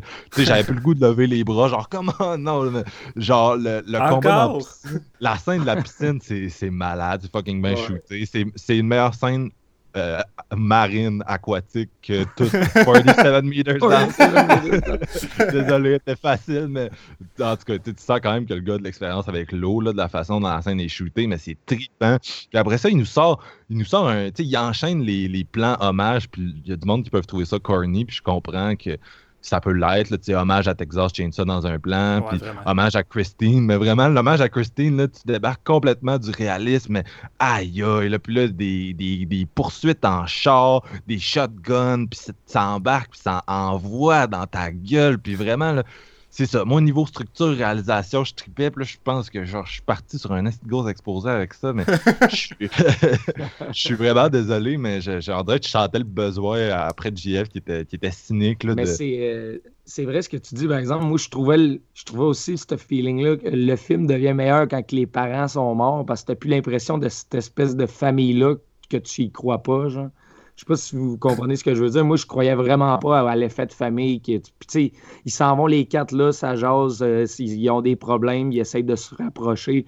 Moi, je croyais zéro à ça. Une fois que le père et la mère sont, sont morts, c'était un peu plus facile de rester accroché avec les personnages. Mais c'est plate parce que, tu sais, dans le sens, c'est pas tant les acteurs qui sont mauvais, c'est vraiment le, scénario et les dialogues qui, qui viennent nuire à ça. Puis je pense que c'est ça le plus gros, euh, la, plus grosse euh, force du film, c'est que la première moitié du film tente de te faire croire que tu vas être pas mal dans le même moule que le premier film. Puis moi, c'est ça, je suis pas un fan du premier film. Puis là, en plus, t'as des personnages qui prennent des décisions crissement connes. Je comme, tu peux pas me servir le même, le même film avec des personnages aussi cons, ça va être j'embarquerai pas. On dirait qu'à un moment donné, le film vire à 190 degrés. Les personnages sortent de la maison, puis ils restent jamais au même point, sont constamment en mouvement, sont constamment séparés. Euh, puis à un, moment, donné, ça part juste dans le gros délai. Puis tu sais, l'effet de sont dans une espèce de petit village de maison mobile isolé. Il n'y a pas un crise de chat. C'est lugubre partout. Euh, tu sais, t'as vraiment l'impression d'être dans une espèce de village fantôme. Puis on dirait que ça rajoute au fait que le réalisateur l'exploite au lieu de juste faire un home invasion dans, un, dans une fucking maison mobile. Tu sais, je veux dire, c'est plate comme endroit, c'est pas grand. Il n'y a rien à, élaborer là-dessus. Fait que tu sais, le fait qu'il déplace ses personnages, on dirait que là, le rip décolle, puis on dirait que j'oublie la première demi-heure qui est so-so, puis là j'embarquais dans le mood euh, plus slasher, puis je tripais, là, sérieux. Là. Moi j'adore la structure de ce type de film-là, plus à la Your Next où tout le monde prend conscience de la menace en même temps. sais, contrairement à, mettons, Friday the 13, où personne ne sait qu'il y a une menace avant de mourir. C'est tellement plate comme rythme pour un film. Dans Strangers, tu sont tout le temps dans le même environnement. Puis comme tu dis, c'est un gros trailer park, super ambiant, super bien éclairé. Puis ils courent, puis ils essayent de fuir la menace. Mais tu sais, c'est immense comme terrain de jeu pour les tueurs. Mm. Puis, tu sais, même dans les scènes où euh, tu es entre les, les, meurtres ou entre les, situations où les tueurs sont là, tu sens toujours leur présence. Puis c'est ça qui est génial avec ce genre de structure-là, c'est que tu sais toujours qu'ils sont pas loin. Puis ça marchait vraiment avec moi. J'étais comme, ah, ils sont peut-être dans ce magasin-là, ils sont peut-être ici, ils sont peut-être là. Puis il abuse un peu des. des c'est plus le scénario qui est à mettre en, en, examen ici, là, mais il abuse un peu euh, avant de, virer dans son gros trip années 80 plus violent. Il finit par abuser un peu des, effets de hors-champ. Il y a une scène que moi j'étais comme OK, comment, où il y a une genre de boîte à musique, là, vraiment, là, c'était, avec un petit effet d'hors-champ vraiment cheap. J'étais comme OK, celle-là est trop, là, change de, change de disque. Non, je préfère, je préfère les scènes d'hors-champ à l'extérieur quand t'as deux personnages qui discutent, puis là, dans le fond, tu vois une noirceur, tu vois comme un visage blanc qui apparaît tranquille tranquillement. Tu as tout le temps une espèce de d'un des étrangers qui apparaît en arrière-plan à chaque fois qu'ils sont dehors en train de faire quelque chose. Fait tu sais, ils tentent pareil de tout le temps l'exploiter puis de faire en sorte qu'il y ait une inquiétude constante. Fait tu ça fonctionne beaucoup plus que les hors-champs à l'intérieur de la maison un peu cheapette ou que font pas grand chose avec ça. L'avez-vous vu en VO ou en VF le film? En VF. Malheureusement, je l'ai vu en VF. Et le film n'était pas présenté en VO nulle part. Puis oui, euh, la VF est, est terrible. Là. Elle vient pas aider les choses. Là. Fait que je, je, suis curieux de le, revoir en anglais. Là, pour, euh, je, me demande si on croirait pas plus un peu à Petite Famille en anglais. Parce que le doublage est vraiment horrible. Ouais, le doublage est affreux tout le long, je me disais, tu sais, dans l'introduction des personnages, puis ils sont en crise, puis la fille est, la fille, euh, s'en va dans au pensionnat, parce que ça, ça marche plus tout. Puis avec le doublage, c'était zéro naturel. Puis je me disais, ah, il me semble que ces acteurs-là, ils doivent, les lines doivent être mieux écrites que ça, au moins. Là. ça reste un slasher, là, c'est pas de la grosse caractérisation. Il y a des belles lines, par exemple, que, que, j'aimerais ça souligner à un moment donné, quand le fils dit à son père Tu vas pas vraiment lui tirer dessus. Puis là, t'es comme Ben, dude, c'est la seule Christie d'affaires que je ferai en ce moment. Puis après ça, tu, peux t'en aller. Genre. À un moment donné, le père dans le pick-up quand il est pogné, genre, puis là, il dit On. on peut pas discuter ou genre de quoi de même, genre à la place, puis je suis comme dude, voyons donc, c'est quoi qui se passe dans ce film-là? C'était c'était trop risible pour que j'accroche au final, mais tu sais, ça, ça, reste un divertissement un petit peu. Il y a, trop. Il y a vraiment trop de décisions risibles, mais c'est tellement risible qu'au point j'en étais, moi et ma copine, on riait dans la salle. Puis on avait du fun, sérieusement, là. Tu sais, le gars, le, le, le, tueur, il attend dehors avec sa, hache, le, père puis le fils paniquent en dedans. il dit, oh, il me semble qu'il y a un revolver ici. Il cherche, trouve le revolver, il retourne à la porte. Puis il regarde avant, là, il voit que le tueur est encore là. Ok, je vous donne 5 secondes pour que vous partiez. C'est comme. Non, rouvre la porte, ça avec ton gun, vise le tueur, puis tu sais, dessus ou fais-y peur, faites quoi avec, mais non, tu il faut rien avec ça, puis. On s'entend que le, truc le plus débile dans l'écriture du film, malheureusement, c'est. Puis ça, ça se passe quand même au début du film. Les deux jeunes sont en, la, jeune fille part en crise, son frère s'en va la voir, il la retrouve, il lui dit, il lui dit des trucs pour essayer de la calmer. Euh, honnêtement, cette scène-là en anglais, peut-être qu'elle marche bien. Là, je faudrait voir. Euh, puis là, après ça, ils s'en vont, puis ils trouvent le cadavre de leur oncle. Ouais. Ils courent, ils voient leurs parents, puis ils sont comme Oh my god, notre oncle est mort, notre oncle est mort. Puis la, la logique de film d'horreur de merde, vraiment d'années années 80 où c'était genre tout était permis là, avant que Kevin Williamson se pointe avec Scream puis nous, nous mette dans, mettre d'en face aux mauvais scénaristes leur, leur péché. Mais, Leurs erreurs. fait que là, les quatre personnages sont ensemble, puis le, le, père, il dit, il dit à son fils T'es capable de retrouver le trailer? Oui, papa. là, c'est comme Viens me le montrer. Puis là, il dit à sa mère, il dit à, sa femme, puis à sa fille Allez dans le trailer, nous attendons, embarrez-vous. Est-ce que vous êtes un, pourquoi tu as besoin d'aller voir le cadavre par toi-même? Qu'est-ce qui fait que tu as besoin d'aller voir le cadavre par toi-même au lieu de juste décrisser à quatre puis appeler la police? Rien, rien, rien. Deux, pourquoi vous restez pas tous ensemble? Parce que tu veux pas traumatiser ta femme? Il y a un tueur sur le Juste euh, ce petit moment d'écriture-là, j'étais comme, OK, tu me prends pour un cas. C'est exactement mon point, tu sais, c'est oui, oui les, décisions risibles des slashers des années 80 sont là, mais comme tu l'as dit, Marc, dans certains films, les, personnages ne sont pas tant au courant. Fait que oui, ils prennent des décisions une fois qu'ils voient le tueur, mais ils sont tout seuls. Tandis que là, tu as quatre cerveaux en même temps pour prendre ces décisions-là, mon gars, man, il n'y a personne qui est allumé. Là. Genre, tu peux pas prendre autant de mauvaises décisions ensemble, en groupe. Genre, à un moment donné, le QI, le QI il est supposé s'additionner, mais pas se soustraire quand tu es en groupe je team Steven là-dessus, GF, dans le sens que je, je comprends pas pourquoi tu leur en veux à eux, parce que, ah, je sais pas pourquoi, des, man. Des groupes, qui, des groupes qui se séparent, c'est un des plus vieux clichés du cinéma d'horreur. Non, non, c'est cool. Il y en a tout le temps, tout le temps. Puis tu sais, c'est pas deux personnes, c'est genre un groupe complet. Ok, toi tu vas là, moi je vais aller voir à la maison s'il est clé, toi je cherche le pneu, toi va chercher le gaz euh, dans le cabanon. c'est ça. La différence avec un film comme, mettons, Your Next, c'est que les personnages se séparent aussi dans Your Next. Là. Tu, tu, euh, si tu le réécoutes, tu checkeras ça, ils sont tout le temps en train de se séparer. Mais il y a tout le temps un but, une logique derrière la séparation qui fonctionne. Fait que ça vient juste d'un scénariste qui est assez intelligent pour trouver des bonnes raisons pour les personnages de se séparer. C'est très à dire, mais dans Strangers 2, il n'y avait pas ça. Ben, comme plus, plus qu'on y pense, moi, je pense vraiment, je, je le réalise là, c'est rare que je vois des films en VF, là, vraiment, puis celui-là, probablement que ça, la VO va être peut-être plus le fun euh, au final. Il y a une affaire, par contre, que je trouve plate, puis là-dessus, je suis d'accord, puis je peux comprendre des fans de l'horreur qui, qui, vont cracher sur ce film-là. Euh, il y a un des plus vieux clichés du monde euh, quand on regarde des humoristes qui ridiculisent le cinéma d'horreur, c'est qu'ils englobent le cinéma d'horreur avec les clichés du slasher. Puis j'ai vu un paquet d'humoristes euh, faire des, des, stand-up, que ce soit Canal D à Juste pour ou qu'ils font un, sketch qui est concentré sur les clichés du slasher. Ah, le groupe se sépare, au lieu de sortir par la porte d'entrée, elle monte au deuxième étage. Puis, tu sais, il fait juste critiquer les clichés du slasher. Puis tu sais, depuis les années 80, le slasher a nuit au cinéma d'horreur et c'est un genre qui a fait mal parce que globalement, c'est un genre cave. Tu sais, puis j'en suis conscient, puis je l'aime pareil parce qu'il y a des exceptions, il y a des slashers intelligents, bien écrits qui sont vraiment au-dessus de la masse. Mais globalement, c'est des esthétiques de films cave. Mais il y a de quoi d'attachant là-dedans qui vient me chercher, qui me fait plaisir. Je suis un fan de l'horreur et j'en suis conscient. Mais c'est vrai qu'en 2018, un slasher comme Stranger 2, tu fais écouter ça à quelqu'un qui écoute pas beaucoup de films d'horreur ou quelqu'un qui me demande est-ce que je devrais aller voir Stranger comme euh, un bon film d'horreur, j'ai envie de voir un bon film dans ce genre-là, c'est clair que je vais dire non. Parce que c'est vrai que ça va, ça va juste rabaisser le, cinéma d'horreur, parce que c'est pas ça le cinéma d'horreur. Le cinéma d'horreur, faut pas globaliser ça, avec les clichés du slasher. C'est juste un genre parmi tant d'autres. Fait que, c'est sûr que celui-là va venir encore enfoncer le clou dans la plaie pour ceux qui ont une mauvaise. Euh, image de, cinéma d'horreur, mais ça n'englobe pas le tout. Puis c'est un peu ça en gros. Je pense que les gens qui vont. Tu sais, moi, si je dois conseiller du monde de checker Stranger 2, mais que ça sorte en vidéo, par exemple, faut qu'ils soient conscients de qu'est-ce qu'ils vont regarder, comme moi, je l'étais un peu globalement en rentrant dans la salle de cinéma. Tu sais. J'ai eu ce que je m'attendais, puis j'ai pris plaisir, puis rendu là, si c'est quelque chose qui s'adresse pas à toi, mais t'encourages pas, puis t'évites ce film-là, parce que tu vas juste sacrer, c'est sûr et certain.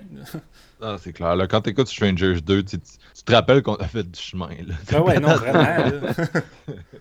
Mm. Mais tu sais, qu'est-ce que tu veux? Moi, des set pieces de meurtre euh, avec euh, une tune, euh, un gros hit des années 80, moi, ça marche. Puis la scène de la piscine, qui est comme pas mal la, grosse scène du film, qui part sur Total Eclipse Form the Heart, je te le jure, même si la salle était pas full, puis que la plupart du monde semblait sur ça être le métrage, j'avais l'impression que tout le monde tripait avec cette scène-là.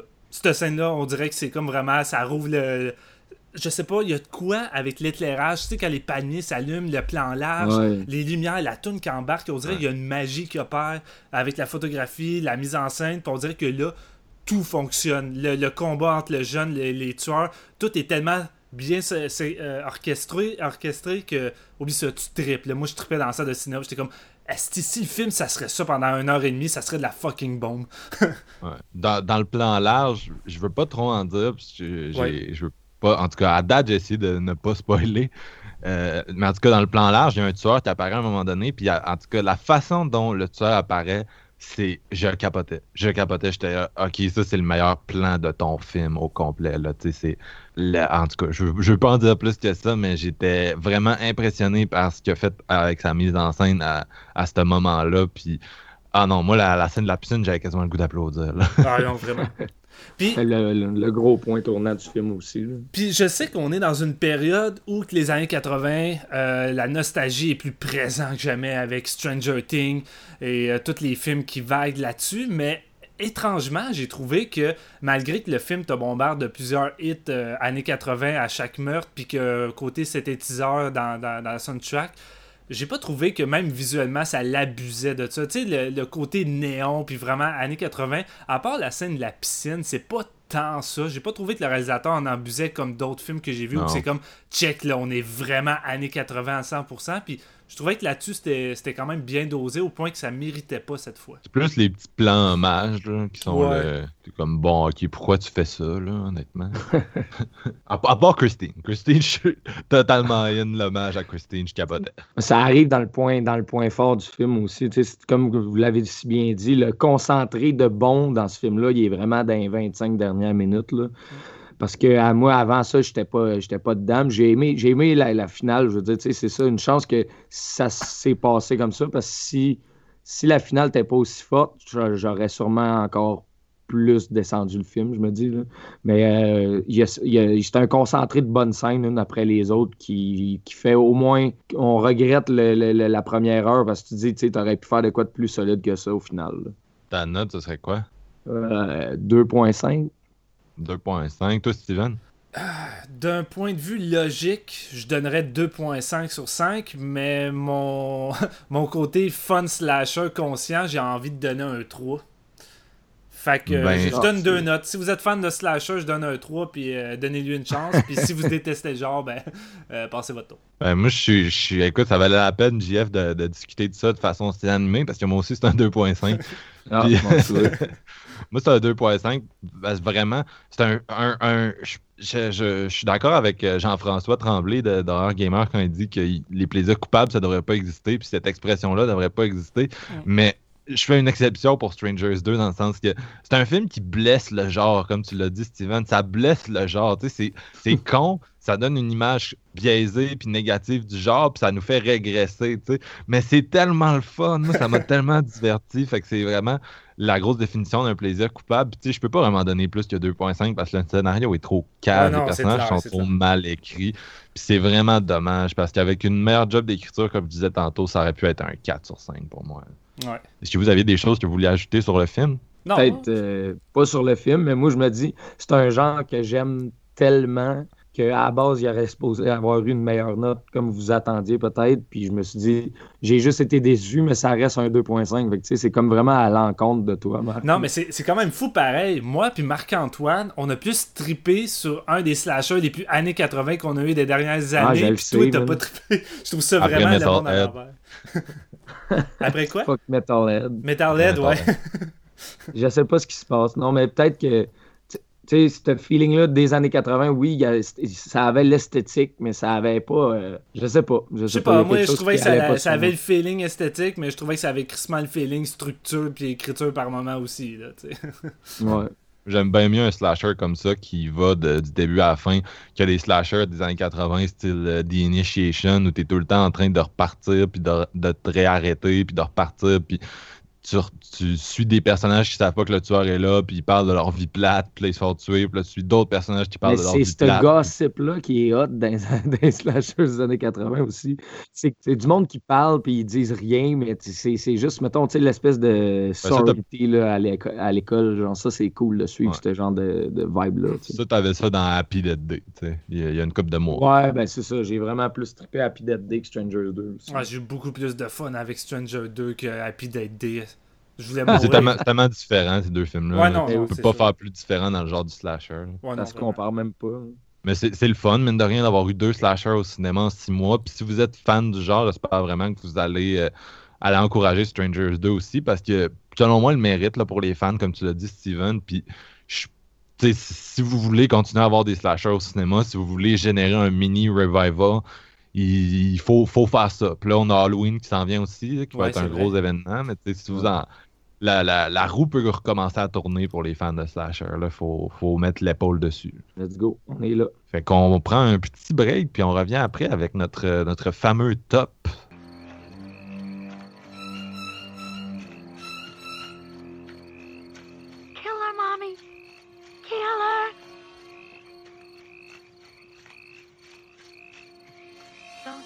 Away, mommy. Don't let her live. I won't, Jason. I won't. Donc, nous voici avec notre top 3. Et ce qu'on a décidé de faire aujourd'hui, c'est de parler de slasher des années 80 et non pas notre top 3 des meilleurs slashers des années 80, ce qui aurait probablement été euh, redondant parce qu'on aurait tous plus ou moins les mêmes titres. En fait, ce qu'on voulait faire aujourd'hui, et ça tombe bien parce que j'ai deux spécialistes du slasher avec moi, comme je vous ai dit euh, tantôt, c'est de parler de slasher qu'on trouve euh, pas assez, justement, on les trouve underrated, en gros, on les trouve pas assez vus, pas assez connus, puis on veut vous les conseiller. Donc, nous, c'était le top 3, notre top 3 des meilleurs slashers qu'on aimerait faire découvrir aux gens, en gros. Et euh, ben, c'est un peu ça. Fait qu'on a. J'ai quand même l'impression que les gens qui sont ultra spécialistes du slasher, qui ont tout chez eux dans leur collection, qui ont tout vu, vont pas découvrir des films grâce à nous aujourd'hui. Non, je pense Mais peut-être que si vous êtes euh, des gens qui sont peut-être un peu moins investis dans le genre, ben j'espère qu'on va peut-être peut vous donner un ou deux titres à ajouter à votre liste, de, à votre watch list de, de, trucs à avoir. Donc, euh, on va commencer avec toi, Steven. Quel slasher tu voudrais nous recommander? Yes, numéro 3. Et je tiens à dire que j'aurais pas de, de, chiffres et ça change rien. Il n'y a pas réellement d'ordre parce que, mon Dieu, il y a tellement de slashers que j'aurais envie de conseiller que, j'aime beaucoup qui sont juste pas vraiment parlés parce que soit que c'est du so bad is good ou juste parce que c'est pas suffisamment bon pour la plupart des gens. Mais je vais y aller mollo avec un que j'ai euh, découvert seulement l'année dernière. Et c'est The Mutilator de 1984. Et c'est grâce à Arrow Video que nous pouvons finalement voir le film en uncut parce qu'avant, il était pratiquement disponible que dans une version extrêmement censurée. Et quand je dis euh, extrêmement, c'est un peu à la My Bloody Valentine. Tu vois la grosse différence après avec la version non censurée. Puis t'es comme, mon Dieu, ils ont vraiment littéralement coupé pratiquement une scène complète. Et euh, j'avais pas de grosses attentes. C'est Chantal qui était fan de ce film-là. Elle avait, elle a la VHS justement.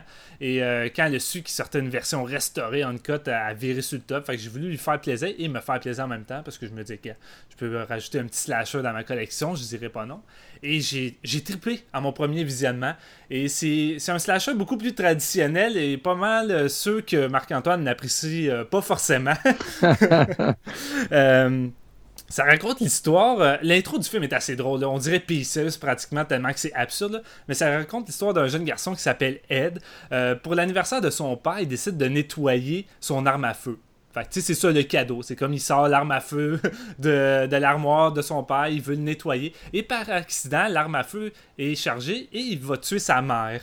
Euh, son père va arriver sur les lieux, son père va être traumatisé, il va mettre ça sur le dos de son fils, il va virer sur le top, sombrer dans la dépression, l'alcool, puis il va couper le contact avec son fils pendant plusieurs années. Plusieurs années plus tard, on voit son fils qui continue sa vie comme si il avait jamais tué sa mère, comme s'il avait jamais eu de traumatisme. La vie est belle, on continue, on va à l'école, on fait notre vie. Et là, tout d'un coup, après euh, plusieurs années d'absence, son père le, téléphone pour lui demander d'aller fermer son chalet sur le bord pour pêcher parce que l'hiver s'en vient. Fait que c'est le temps de le fermer. Et ben, bien sûr, papa, pourquoi pas? Fait qu'il se dit en même temps, on va en profiter, je vais inviter mes amis et aller euh, boire de l'alcool, avoir du sexe. Malheureusement, euh, son papa est caché dans le sous-sol de la maison et depuis euh, les nombreuses années, ben, il va pas mieux. Il est viré sur le top et il va assassiner un après l'autre tous ses amis au courant d'une soirée pluvieuse. Donc, euh, vous voyez, c'est un slasher typique euh, avec des adolescents typiques qui vont juste boire, euh, fourrer et se faire tuer un après l'autre. Comme j'ai dit, comme Marc-Antoine n'aime pas vraiment. Mais la différence, c'est que The Mutilator, il y a une vibe, oui, con, mais vraiment le fun. Le film débute avec une tune qui a fait un peu sa renommée qui s'appelle Fall Break. Tu sais, le film commence avec une intro assez hard niveau violence avec le jeune qui tue sa mère. Ensuite, t'as le générique qui embarque une espèce de tune Fall Break, on dirait une tune qui sort d'une télésérie de Dallas, le générique embarque, les petites lettres bleues, tout joyeux, t'es comme oh my god, euh, je suis déjà en amour avec la film, fallait, c'est tellement ridicule que j'aime déjà ça. Mais un coup que les jeunes arrivent euh, dans l'espèce de petit chalet sur le bord de la mer, j'aime le décor et c'est ça que je mise beaucoup moi quand j'écoute des slashers, c'est un peu l'ambiance et les décors qui vont être utilisés, puis l'espèce de, place de pêche où le tueur va utiliser justement des, espèces de gros crochets d'hameçon, euh, une espèce de brume sur le bord de, l'eau, puis avec les espèces de, de chalets, des poteaux avec des poissons, des moules un peu partout. Je trouvais que c'est pas un setup que j'ai vu régulièrement dans les slashers, puis je trouvais ça nice. Je trouve que le réalisateur, malgré son maigre budget, le film a comme 420 000 de budget. C'est la moitié d'un Friday the 13 puis il arrive quand même à, donner un look à son film. Ça n'a pas l'air si cheap que ça. Euh, visuellement, c'est quand même cool. Puis il arrive à créer une ambiance malgré euh, la stupidité des personnages. Puis les quelques scènes un peu, euh, inutiles de dialogue vraiment plates.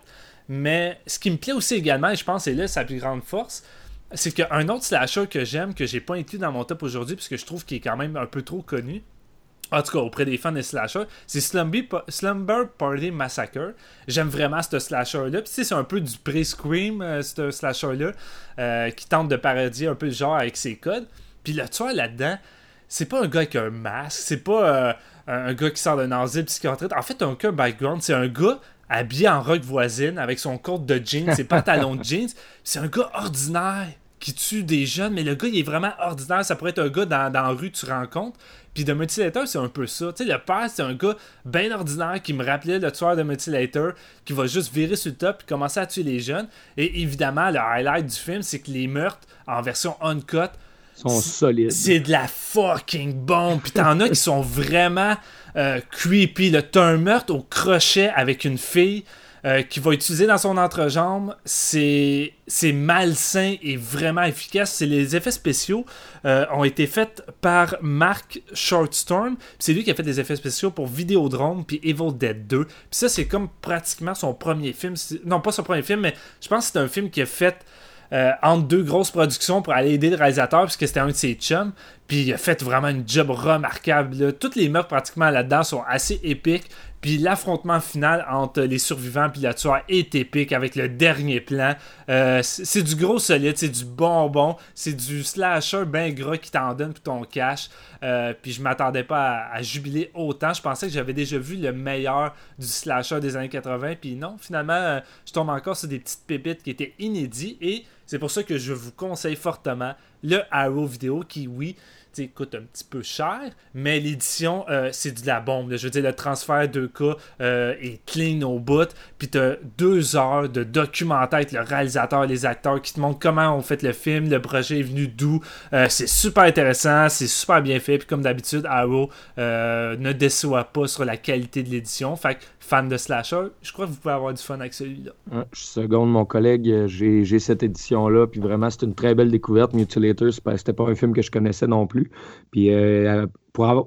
Tu sais, quand il un slasher qui se fait ressortir dans une aussi belle édition, tu te dis, ben, comment ça se fait que je l'ai pas vu? Ben, pour ces raisons-là, je veux dire, probablement que la, version charcutée en VHS était vraiment moins intéressante parce que le gros point positif de Mutilator, c'est vraiment les sept pistes de meurtre qui sont très, très intenses.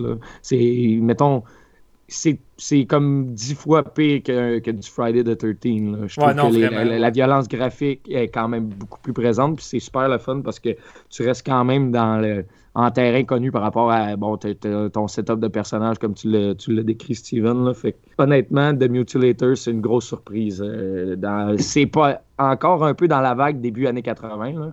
C'est. Euh, ben, tu sais, le film s'en allait dans mi-80 quand le, genre commençait à tomber un peu. à ouais, sur le déclin. C'est comme un petit peu un des derniers très bons, euh, très bons slashers de la, première moitié des années 80. Mm. Puis il est disponible sur Shudder. Ouais, en plus. Le service de streaming. Euh, Shudder Canada.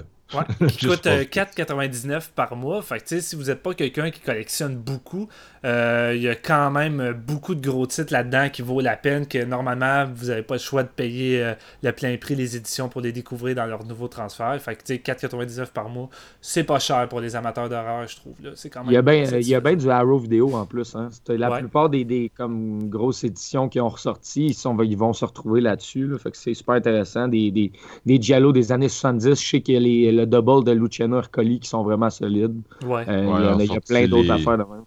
Les nouveaux transferts des, des, des, Dario Argento qui ont sorti se trouvent aussi présentement euh, sur Shudder. Fait quoi, il y a quand même du stock. Euh, ils ont quand même des bons deals avec eux. Puis d'ailleurs, j'ai rien compris pourquoi le, distributeur Scream Factory fait pas la même chose avec ses films. Ce serait vraiment intéressant qu'ils stream quelque part. Puis je pense pas que ça impacte vraiment tes ventes. Là. Ben les collectionneurs, ils veulent anyway tes, tes copies physiques. Là. Pas parce qu'ils. Scream Factory sur leur site euh, shoutfactory.tv. Euh, ils changent pas régulièrement, mais je te dirais quand même peut-être euh, aux trois semaines ils mettent euh, une sélection de films gratuits que tu peux écouter en Full HD. Puis euh, tu as quand même des gros titres de leur sélection. Puis c'est gratuit. Fait ça vaut quand même la peine. Ah, tu, me disais, Marc, les collectionneurs vont les acheter pareil, mais mettons, c'était lequel Microwave Massacre, une fois je l'ai vu sur Shudder, je me suis dit, Chris, je paierais pas 40$ pour ça. fait qu'ils ont perdu des ventes avec ça, mais tu sais, les, les, les, grosses, grosses sorties de, de bons films, euh, nécessairement, on les achète, là, mais il y, en a. Il y en a tellement de belles éditions de Blu-ray qui sortent à qu'à un moment donné, il faut que tu tries c'est lesquels tu choisis. fait que, ouais, ça dépend des titres. Fait que toi, Jeff, ton numéro 3 moi, roulement de tambour. Oh, je suis curieux. non, moi, c'est ça. J'ai, on a dit vraiment euh, des underrated, puis ceux qu'on, voulait présenter qui étaient plus ou moins connus.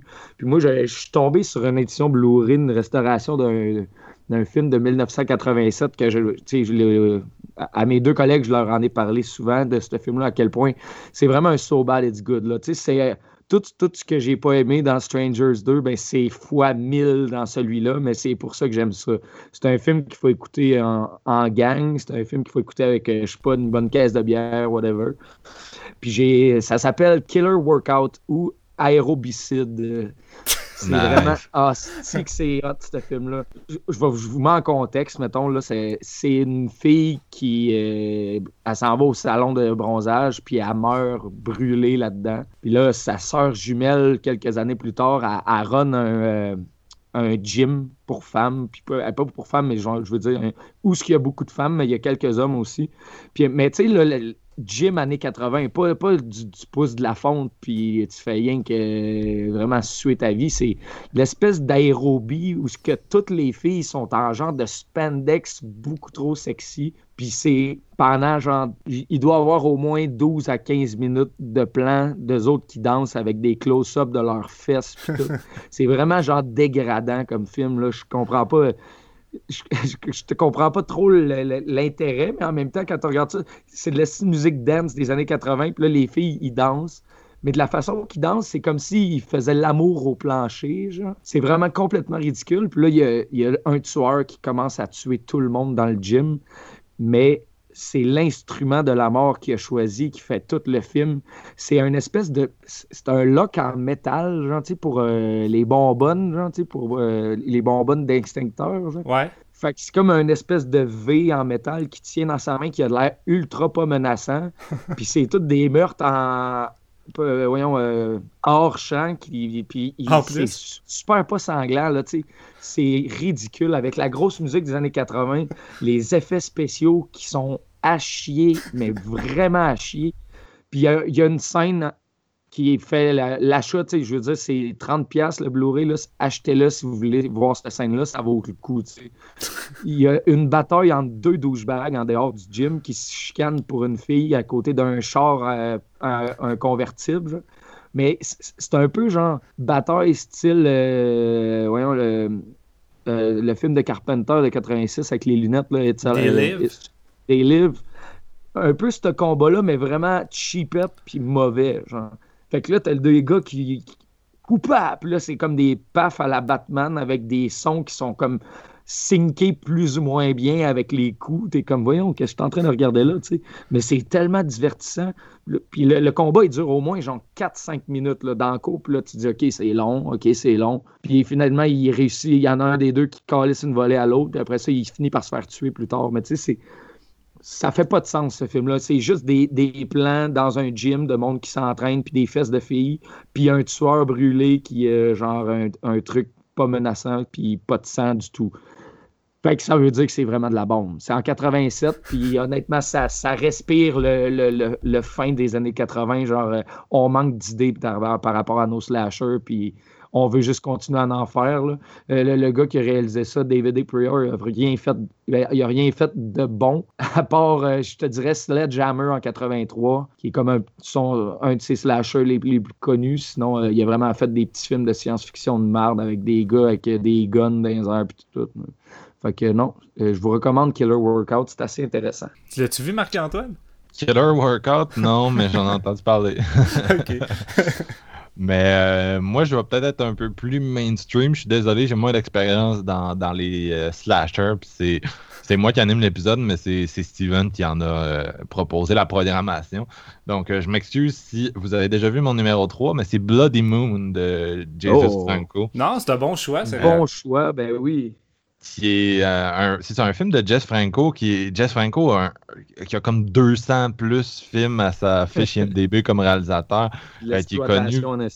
Ça, des, des, films très euh, sexuels à l'époque où horreur et érotisme étaient souvent mélangés parce que ben c'est ça il n'y avait pas la, pornographie comme on la connaît aujourd'hui. Fait que la pornographie enfin on la retrouvait beaucoup dans, dans ce type de, de film là puis Franco, c'est quand même un réalisateur qui vieillit bien dans le sens qu'il y a beaucoup. Euh, ses films des années 60-70 sont beaucoup redécouverts depuis sa mort en 2013. Puis il y, a des gens qui ont dit que, en tout cas, c'est le cliché de l'artiste qu'il faut qu'il meure pour euh, gagner un following.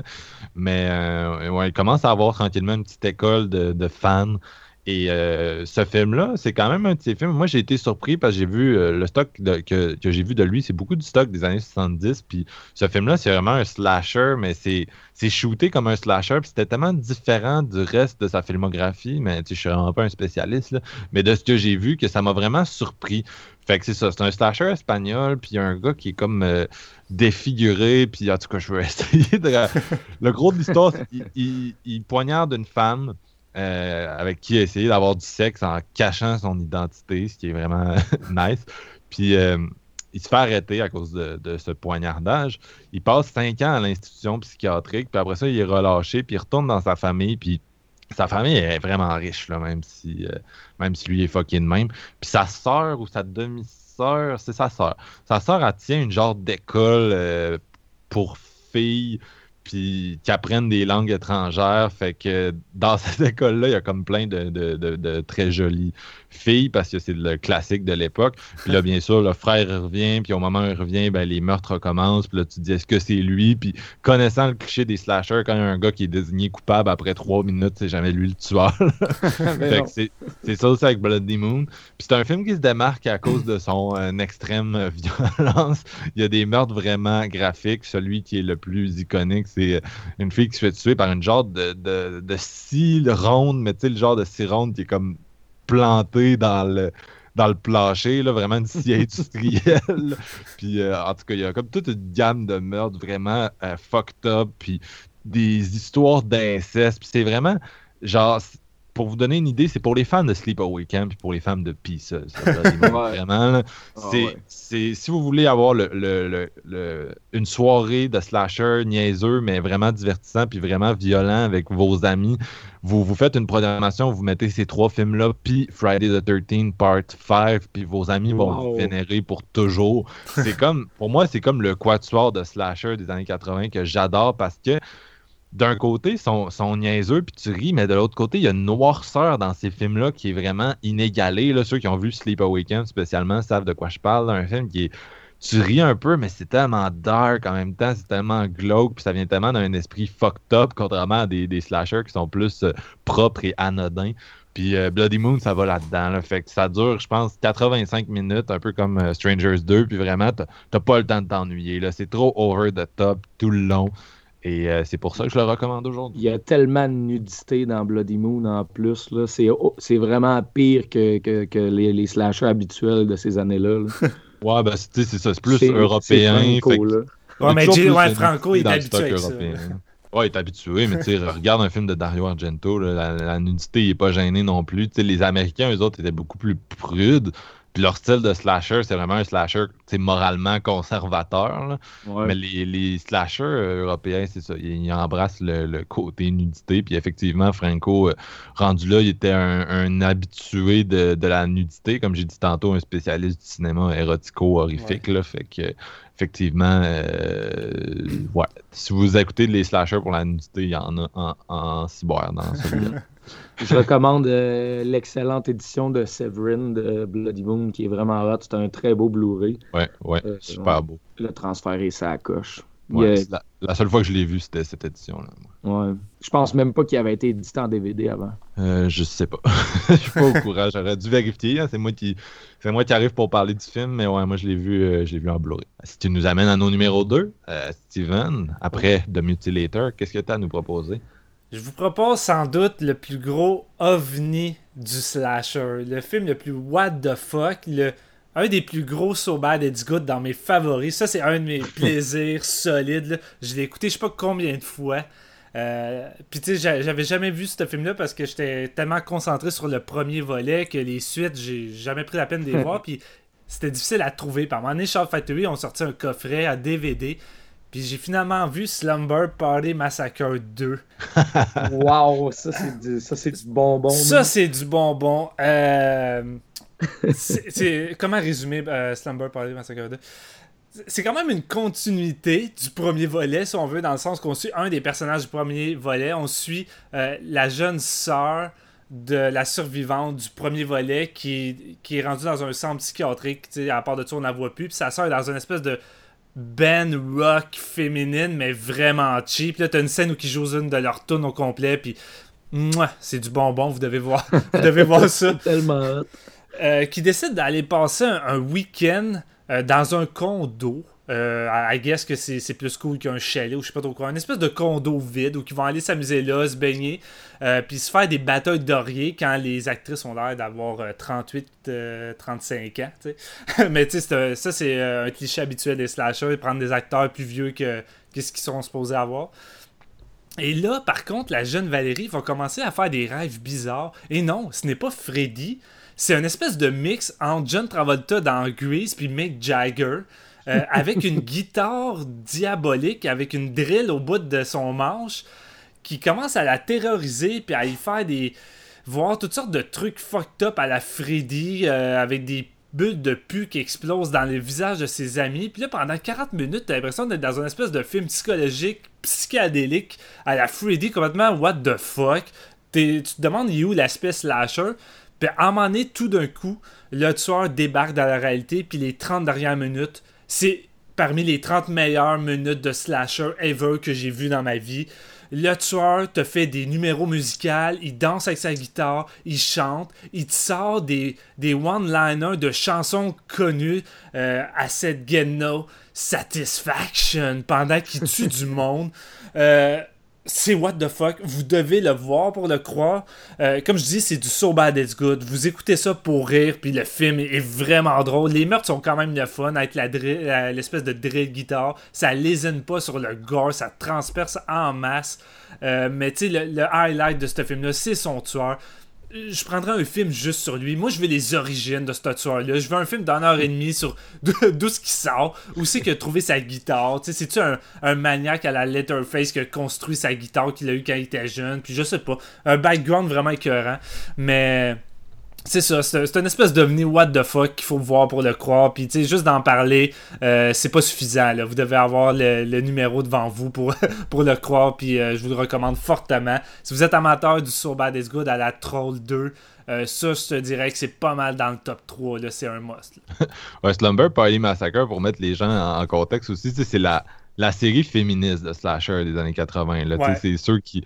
C'est ceux qui mettent en, en vedette des personnages féminins puis qui essayent vraiment de, sais, le premier spécialement, là, c'est vraiment une déconstruction du genre un peu à la, à la Scream, mais en moins, en moins comme in cheek. Je dirais pas moins réussi. Là. Moi, je trouve que c'est réussi dans ce que ça essaie de faire. C'est juste moins, c'est pas à la Scream où ça, ça t'interpelle carrément puis ça te donne des règles, mais je, trouve que c'est vraiment un beau travail de déconstruction des clichés du genre. Ben, on avait fait un, un épisode, je pense, à Gamer sur le premier Slumber, puis c'est ça qu'on parlait, on avait lu un peu, puis c'est pas tant que le film est pas réussi à cause de du scénario ou des, de la, réalisation, ces choses-là, c'est que le film a eu des, des problèmes de production. Je sais pas trop. Je pense que c'est euh, Roger Corman qui trouvait que ça manquait de. Je pense de, nudité puis de sang. Puis il a, comme voulu couper des choses puis en rajouter d'autres. Fait que ça contredit un peu avec le, style du film, comme tu dis, qui tente de déconstruire les, les codes, tu sais, puis d'en rire. Fait que là, tu te retrouves avec un film qui se prend au sérieux par moment, puis par d'autres moments, ben, il ridiculise un peu le genre, fait que c'est weird. Fait que... Mais tu sais, à la base, ça reste quand même un, film réussi. Ouais, ben j'ai écouté votre épisode, mais moi je suis vraiment pas d'accord avec ce que tu dis là-dessus. mais tu sais, je veux pas non plus partir un, mini débat sur euh, Slumber Party, mais je suis pas tant d'accord. Je trouve que le film il, réussit bien à, véhiculer son point. Euh, puis j'ai pas l'impression quand je le regarde, que ça se peut qu'il ait ajouté des meurtres, mais j'ai pas l'impression que ça impacte le propos du film. Je trouve pas que ça. Mais c'est sûr que ça a probablement, été meilleur si la réalisatrice, la scénariste avait eu euh, le champ libre et avait vraiment pu faire ce qu'il voulait à 100%. je, suis d'accord avec toi. Roger Corman, euh, il a un bon historique de foot d'improduction de demander d'ajouter des, plus de sang, plus de, de nudité. Mais ouais, c'est ça. Fait c'est comme la grosse série. Puis le, premier, tu sais, il est vraiment. Il rit, des, il rit des clichés du slasher, mais il est sorti en 83. Fait que c'est les slashers, les, les slashers des premières années. Mais le deuxième sort en 87. Puis c'est clairement. on, repart à zéro, mais avec Freddy. en tout cas, c'est effectivement c'est du bonbon. Là, moi, j'ai vu tes deux, euh, tes deux films que tu as recommandés, Steven. J'ai pas vu celui à Jean-François. Puis là, je me demande, est-ce que ton deuxième, Jeff, je l'ai vu? Hmm. Ben, je voulais juste euh, ajouter le fait que c'est ça. Dans, une, dans, les séries de slasher, je pense que ce qui détonne le plus que je pourrais comparer entre Slumber 1 et Slumber 2, c'est Prom Night 1 et Prom Night 2. Là. Ouais, c'est pas je mal. un peu la, suite de Prom Night, ça. Je fais un lien avec Slumber Party Massacre 2, mettons. Mais c'est pas Prom Night 2 que j'ai choisi. Malgré que Hello Mary Lou, j'attends un petit Blu-ray de ce film-là, pareil comme le, le Prom Night 1. Ça ah, j'ai tellement hâte de l'avoir sur mes tablettes. Là. Je tripe vraiment sur ce slasher-là. Puis en DVD, il est plus disponible. Il est vraiment très rare. Euh, Moi, j'ai l'espèce de gros coffret cheap que tu avais les 4 de Prom Night. Mais il, est très rare, ce coffret-là. À cette heure, il est plus disponible. Mais euh, en tout cas, j'attends un Blu-ray d'Hello Mary Lou. Écoutez-moi, let's go, s'il te plaît. Mais mon numéro 2, c'est. Euh, c'est un film là, vraiment euh, underrated parce qu'il est sorti en 1981, là où ce que tous les gros canons des slashers sortaient, Friday 2, euh, The Burning, il y, avait, il, y en a eu combien en 81 des, des, bons slashers, il y en a eu plein. Puis celui-là, il a comme été un petit peu dans l'ombre, c'est le film de Herb Free de Graduation Day. Je sais pas si vous l'avez vu. Euh, non, je l'ai pas vu, Graduation Day, mais je le connais, mais je l'ai pas vu. je l'ai pas vu non plus, je te dirais. c'est euh, c'est drôle. C'est euh, dans le fond, c'est à l'école, ça se passe, il y a une équipe de course euh, qui, au début du film, ils, font, ils font de la course, puis il y, a, une fille qui meurt d'une crise de cœur. ah, si, fait que là, toute l'équipe est en deuil, l'école, blablabla, euh, il n'y a pas vraiment d'enquête, mais euh, la, police vient là pour euh, s'occuper des jeunes, puis leur dire Ouais, votre chum, en tout cas. Puis là, éventuellement, il y a un tueur à l'école qui se met à tuer tout le monde dans l'équipe de course, mais avec des sept pistes de course, tu sais, mettons, genre du monde qui court dans la forêt, puis là, ils se font poursuivre par un tueur Puis c'est vraiment là, le... c'est vraiment ridicule parce que la comment c'est réalisé, les plans, là, c'est vraiment à la première personne avec l'arme, l'arme du crime qui change d'un meurtre à un meurtre à l'autre. C'est juste vous mettre en contexte. À un moment donné, il y a, quelqu'un qui fait du saut à la perche. Là. Puis tu cours pendant quoi, genre 25-30 mètres avant d'aller mettre la perche pour pouvoir jumper. Puis il jump, puis il tombe sur des, un, lit au lieu que ça soit genre un espèce de, de, coussin. Puis là, tu regardes cette scène-là, puis tu fais juste rire parce que tu te dis, voyons, ça fait genre. T'as couru 8 secondes en direction de là avant de sauter. T'es as vu les pics, voyons donc, mais ça fait complètement abstraction, abstraction de ça. C'est vraiment tous des meurtres euh, typiques, euh, mis, inspirés des, des, des sports à un moment donné, le tueur, il attache, il prend un ballon de football, puis il attache un, euh, espèce de javelot pique sur le ballon, puis il fait une passe au quarterback de l'équipe, puis le quarterback, il reçoit le, ballon en plein ventre, puis il est comme « Oh! » Puis il se fait transpercer, genre, puis il tombe à terre après, puis t'es comme « Voyons donc, man. » C'est tellement du bonbon. Toutes les meurtres dans ce film-là valent la peine d'être vus. Mais ce qui, euh, ce qui retient un petit peu le film de de, s'élever au même niveau qu'un The Burning ou euh, que, tous les autres films de ces années-là, c'est le fait que quand il n'y a pas de meurtre, c'est à chier en tabarnak. c'est vraiment mauvais. Puis les, discussions, puis tout, c'est long, puis tu te dis, aïe, les, le, directeur de l'école, c'est un esti de cave. Son personnage, il est vraiment niaiseux. À un moment donné, tu vois, il parle, genre, c'est pas comme euh, style graduation, mais un genre de, de party d'école. Puis sa, cravate est tellement longue qu'elle rentre dans, en arrière de sa ceinture. Puis le personnage a juste l'air d'un, cave, mais je sais pas si c'est voulu ou non, mais vraiment, tu le suis tout au long, toutes les interactions qu'il a avec ses étudiants, c'est l'estime marde. Dans, dans cette scène-là, il y, a un, y, a un, band qui joue, puis il y a du monde qui font du rollerblade à quatre roues, tu sais, euh, du roller skating dans l'école mais la, la toune, il joue au complet, c'est six minutes de, de band qui joue une toune vraiment mauvaise avec du monde qui marche, du monde qui roller skate, euh, qui danse ensemble. Mais c'est vraiment interminable. Puis le film dure genre ça, je pense 80 minutes. Mais ben, après ça, tu, craches, sur Stranger 2. oui, mais ça, c'est parce que c'est au-delà de, au -delà de ça. sais les films, ce film-là, il se prend pas au sérieux. C'est vraiment, ah, c'est du bonbon. C'est vraiment dans les pires puis les meilleurs, en fait. Là. Moi, j'aime beaucoup les slashers. J'aime beaucoup les slashers plus sérieux. J'aime les slashers qui sont un petit peu plus corny. Puis j'aime vraiment les slashers mauvais. Puis à soir, j'ai décidé, je me suis dit, tu sais, pour pas qu'on parle des mêmes films, je me suis dit, je vais prendre, je pense, mais les slashers les plus mauvais que j'ai, mais que j'aime beaucoup. Comme ça, je présente des trucs qui sont comme plus, euh, un peu différents. Fait que, et puis Graduation Day, il y a une excellente euh, édition Blu-ray aussi, là, que je me souviens plus de la compagnie. Je pense pas que si je me trompe pas? Ouais, ouais, je pense que c'est ça. Euh, exactement. Fait que non, ça, ça vaut la peine. C'est, euh, si vous voulez voir des, des, des meurtres vraiment, vraiment ridicules, euh, toutes les armes sont différentes. À un moment donné, il y a une hache avec une espèce de marteau en arrière. Il y a, une épée euh, d'escrime. Puis genre, le meurtre à l'épée, c'est vraiment drôle. Ça rentre dans son cou, mais ça fait juste un mini trou. Puis ça fait juste genre comme si du sang qui sort d'une paille. Les effets spéciaux sont juste vraiment mauvais. C'est adorable, puis ça a du charme. Que... Cheers! Toi, Marc, euh, qu'est-ce que ça a l'air ton numéro 2 mon numéro 2, c'est euh, un film japonais, Evil Dead Trap. Je sais pas oh, si. Euh, je m'en doutais, man, parce que tu nous as posé la question si on l'avait vu, puis je me suis dit, ok, il est dans son top. Il fait ses devoirs. Là? Toi, Jeff, tu l'as-tu vu? Evil Dead Trap, je l'ai vu une fois, ça fait quand même longtemps, mais je ne l'ai pas chez nous. Je ne l'ai pas en, édition. Là. Ok. il est dur, il est dur à trouver. Fait qu'en gros, c'est un, un, film japonais 1988 réalisé par Toshiharu Ikeda. Puis euh, l'histoire du film, c'est une journaliste, elle est à son studio, puis elle fait une genre d'émission où euh, les gens envoient des, des home tapes, euh, des homemade vidéos, des homemade tapes. je vais finir par le dire, des, des, vidéos maison. Puis tu sais, dans les années 80, les vidéos maison, c'était pas YouTube, c'était genre, je fais ça sur mon, sur mon gros camcorder, puis c'est pas tout le monde qui a ça, puis c'était comme cool. Puis à un moment donné, elle reçoit un vidéo maison qui est un, un meurtre.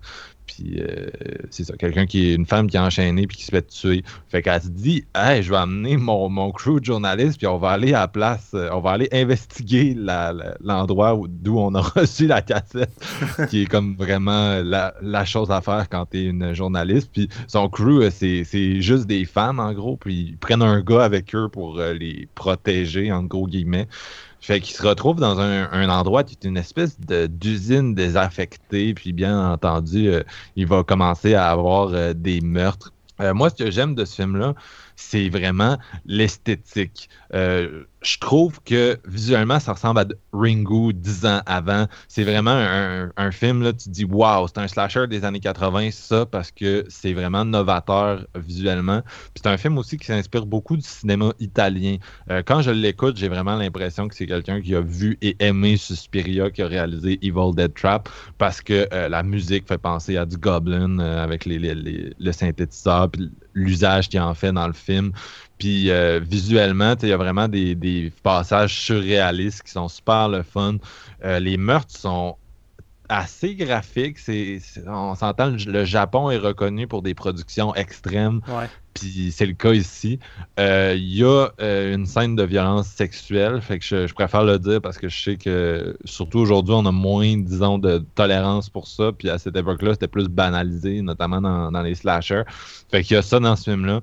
Puis euh, vers la fin, ça vire en genre de trip body horror. Je vais pas en dire trop, là, mais ça, ça change un peu de registre après à peu près une heure. Mais c'est ça. La première heure, c'est vraiment du slasher euh, que j'adore. Moi, je trouve l'ambiance visuelle vraiment bonne. Euh, le premier meurtre, c'est comme, en tout cas, la, fille se fait comme transpercer l'œil. Mais je pense que c'est une des scènes de, de crevage d'œil. C'est peut-être la meilleure scène de crevage d'œil qui n'a pas été réalisée par Lucio Fulci. C'est vraiment solide. Puis, euh, fait que c'est ça, c'est vraiment moi mon style de, slasher là, qui s'amuse avec la réalisation puis qui propose un, ambiance surréaliste. Puis c'est vraiment mon, mon, trip. Fait que c'est le genre de film présentement, c'est difficile de mettre la main dessus, mais je, veux dire, il y a tellement. On dirait que tout le catalogue de films d'horreur des années 80 est en train de se faire euh, remettre en Blu-ray, puis il y a vraiment une demande pour ça. Fait que je me dis, ça c'est peut-être un film qui, un jour, un studio comme Arrow pourrait refaire. Et si c'est le cas, je vous recommande fortement de mettre la main euh, là-dessus euh, quand vous pourrez. Mais tu sais, j'ai un coffret, euh, j'ai un coffret avec ce film-là, puis c'est Synapse qui a distribué le coffret. Fait que peut-être que Synapse vont le, sortir en Blu-ray un jour, ce qui serait vraiment cool. C'est un DVD Synapse dans le fond? Ouais. Je l'avais vu avec Maxime Duki, qui est un collègue d'horreur ah web. Oh. T'as-tu vu le 2? Non, j'ai pas vu le 2, puis je pourrais même pas remettre la main sur le premier. fait que, ça, ça va pas bien mon affaire. Mais toi, t'as vu le 2, tu l'as trouvé comment? Ah non, je l'ai pas vu le 2, justement. C'est un film qui est vraiment difficile à trouver. Fait que, à part euh, online, euh, j'ai pas réussi à le trouver. Fait que c'est ça, il y a Evil Dead dans le titre, mais ça a vraiment pas grand chose à voir. Mais euh, moi, je le recommande. J'ai vraiment, j'avais vraiment pris mon pied avec ce film. Ouais, c'est vraiment solide. ça nous amène à nos numéros 1. Tant, tant, tant, tant, des slashers méconnus qu'on recommande. On, dirait que j'ai comme un feeling que moi et Steven, on va avoir le même. Je pense pas. Ça, serait malade. Ben, c'est ça. Genre, j'ai vraiment hâte parce que je suis comme. Ça se pourrait. Je sais pas. Je pense pas. Steven, c'est quoi? Mon choix, je dirais qu'il est borderline euh, underrated, puis connu parce que là, on dirait que depuis une couple d'années, le film a re un peu d'éloges. Je le vois plus souvent maintenant dans des tops. Euh, je, je tripe sur ce film-là. En fait, j'aime beaucoup ce réalisateur-là, Jeff Limberman, et je parle de Just Before oh. Dawn de 1981. Et tellement bon ça. Ah, solide. Puis tu sais, j'ai découvert ce réalisateur-là avec Squirm, qui est un genre de, de, film où ça te vend des vers de terre tueurs, si on veut. Puis je m'attendais à quelque chose de cheesy. Mais le gars, transforme son film sur un, gars qui se métamorphose en créature à cause des vers, ça devient ça vire en quelque chose de glauque. Et à un moment donné, à la fin, je pense que c'est un des rares films des années 80 qui utilise la noirceur comme on l'a vu récemment, avec Stranger, euh, euh, l'autre qu'on a parlé, euh, It Come at Night. Le gars utilise un éclairage naturel puis arrive à créer une terreur avec la noirceur dans la forêt. Je me rappelle les 10 dernières minutes de ce film-là m'ont vraiment terrifié. Puis je m'attendais juste pas à ça. Puis Just Before Dawn, je me disais, bon, un petit, euh, un petit slasher sympathique. Puis fuck non, c'est réellement un solide film d'horreur. Et euh, ça brise un peu le cliché des jeunes qui s'en vont faire du camping. Là, en fait, on va suivre cinq campeurs de différents âges. Fait que c'est pas vraiment des adolescents qui vont faire du camping. Puis là, il y a le garde forestier qui va les avertir de faire attention, qu'ils ne devraient pas y aller parce qu'il y a apparemment un maniaque à la hache qui terrorise les gens dans l'area. Mais évidemment, euh, le groupe s'en fout puis décide d'y aller. Mais les acteurs dans le film sont quand même vraiment solides, puis les personnages ont plus de profondeur de qu'est-ce qu'on a l'habitude de voir dans les slashers avec les jeunes. T'sais, ici, c'est pas question de, de sexe, de sexe d'alcool forcément. Ils ont plus de profondeur, ils ont plus de dialogue. Fait déjà là, t'as déjà un, attachement plus présent que dans les autres slashers avec les personnages. Puis le film, c'est un espèce de mix entre Deliverance puis Texas Chainsaw Massacre avec son tueur qui est un espèce de redneck avec une machette. Euh, puis la manière que le réalisateur Limberman utilise sa forêt, euh, il y a vraiment un travail de mise en scène qui, me plaît, moi, dans ce film-là. Il arrive à rendre la forêt de, façon euh, claustrophobique. Tu te sens enfermé, étouffé avec toutes ces herbes alentour. Puis la manière qu'il filme ça, tu te sens pas bien. On dirait que tu es comme enfermé dans une pièce. Puis à un moment donné, les personnages, à force d'être perdus, tu finis par sentir avec eux le fait qu'ils sont comme. C'est comme s'ils étaient enfermés dans une grosse pièce vide, pas de porte, là, puis peu importe où tu vas, tu vas juste rester dans la même place. Et euh, il arrive à créer une tension avec ça, puis toutes les apparitions du tueur, même si ça va pas vers le gros gore qui tâche, il crée tellement un solide suspense que tu as des méchants bons setups, que malgré que c'est pas gore, t'es vraiment satisfait par ce qui arrive, malgré que c'est un peu hors champ. Euh, puis c'est crissement solide, accompagné d'un petit twist vers la fin que moi je trouve vraiment bienvenu, que j'ai pas vu venir, qui rajoute un, highlight au film encore. Fait que espèce de slasher survival vraiment solide que j'ai pas vu venir à l'époque, qui m'a vraiment marqué. Puis j'étais comme fuck, j'ai l'impression que j'en ai jamais entendu parler, puis je le voyais pas souvent, mais là comme je l'ai mentionné, j'ai l'impression que le film débarque plus dans les tops de slasher, puis il mérite amplement. Euh, il y a un Blu-ray qui est sorti il n'y a pas trop longtemps, je me rappelle plus de la compagnie, qui est limité, un peu dur à pogner malheureusement. Euh, mais sinon, il y a un, petit DVD de Shrike Show que je crois qui est, quand même pognable pour 15$ euh, usagé. Je vous le conseille fortement. si vous aimez juste court, euh, le cinéma d'horreur, je pense que euh, Just, Before Dawn, c'est un film qui est quand même au-dessus du genre, là, qui, propose beaucoup mieux que, qu'est-ce qu'on peut avoir habituellement. Fait que euh, c'est ça mon, numéro 1. Ah, c'est solide. solide. GF, t'avais pas le même? Non, j'ai pas le même. Il y, a, il y a Just Before Dawn, il y a une solide scène vers la fin avec un arbre, là, genre, je me, je me souviens bien. Là. Ouais. Et genre, elle se cache puis tout, là, c'est vraiment solide. mais c'est c'est un autre slasher que j'ai pas dans ma collection, Just Before Dawn. Eh mon Dieu, va t'acheter ça. Ouais, non, je, je, sais, je l'ai vu quelques fois. J'aime vraiment beaucoup ça. Les, les, les, les slashers de camping, là, puis de genre dans les bois, t'as vraiment moyen de faire de quoi de cool. Puis je pense, comme tu le disais, Just Before Dawn, c'est une des, c'est une des meilleures. Euh, les meilleures choses qui est arrivé dans ce type de slasher-là. C'est le fun parce que tu sais, ça arrive dans l'année où ça clash avec tous les slashers qui pètent le box-office ou que c'est met en vedette des ados qui, qui pensent juste à, ouais, fourrer. Puis là, tu suis des, un groupe d'adultes, beaucoup. Tu sais, ce film-là, ça m'a. Plus intelligent, mais ce film-là m'a rappelé le petit film canadien Ritual.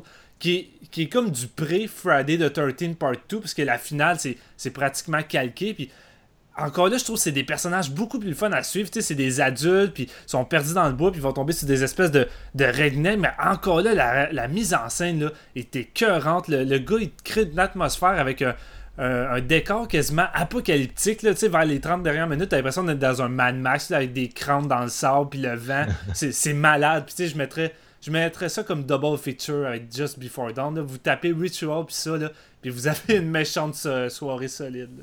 Mais Just Before Dawn, ça ressemble plus à, à l'espèce de tradition de film euh, survival des années 2000 euh, quasiment. Là. Ouais. Un genre de. Wrong turn, tu sais. Wrong turn, ouais, c'est ça.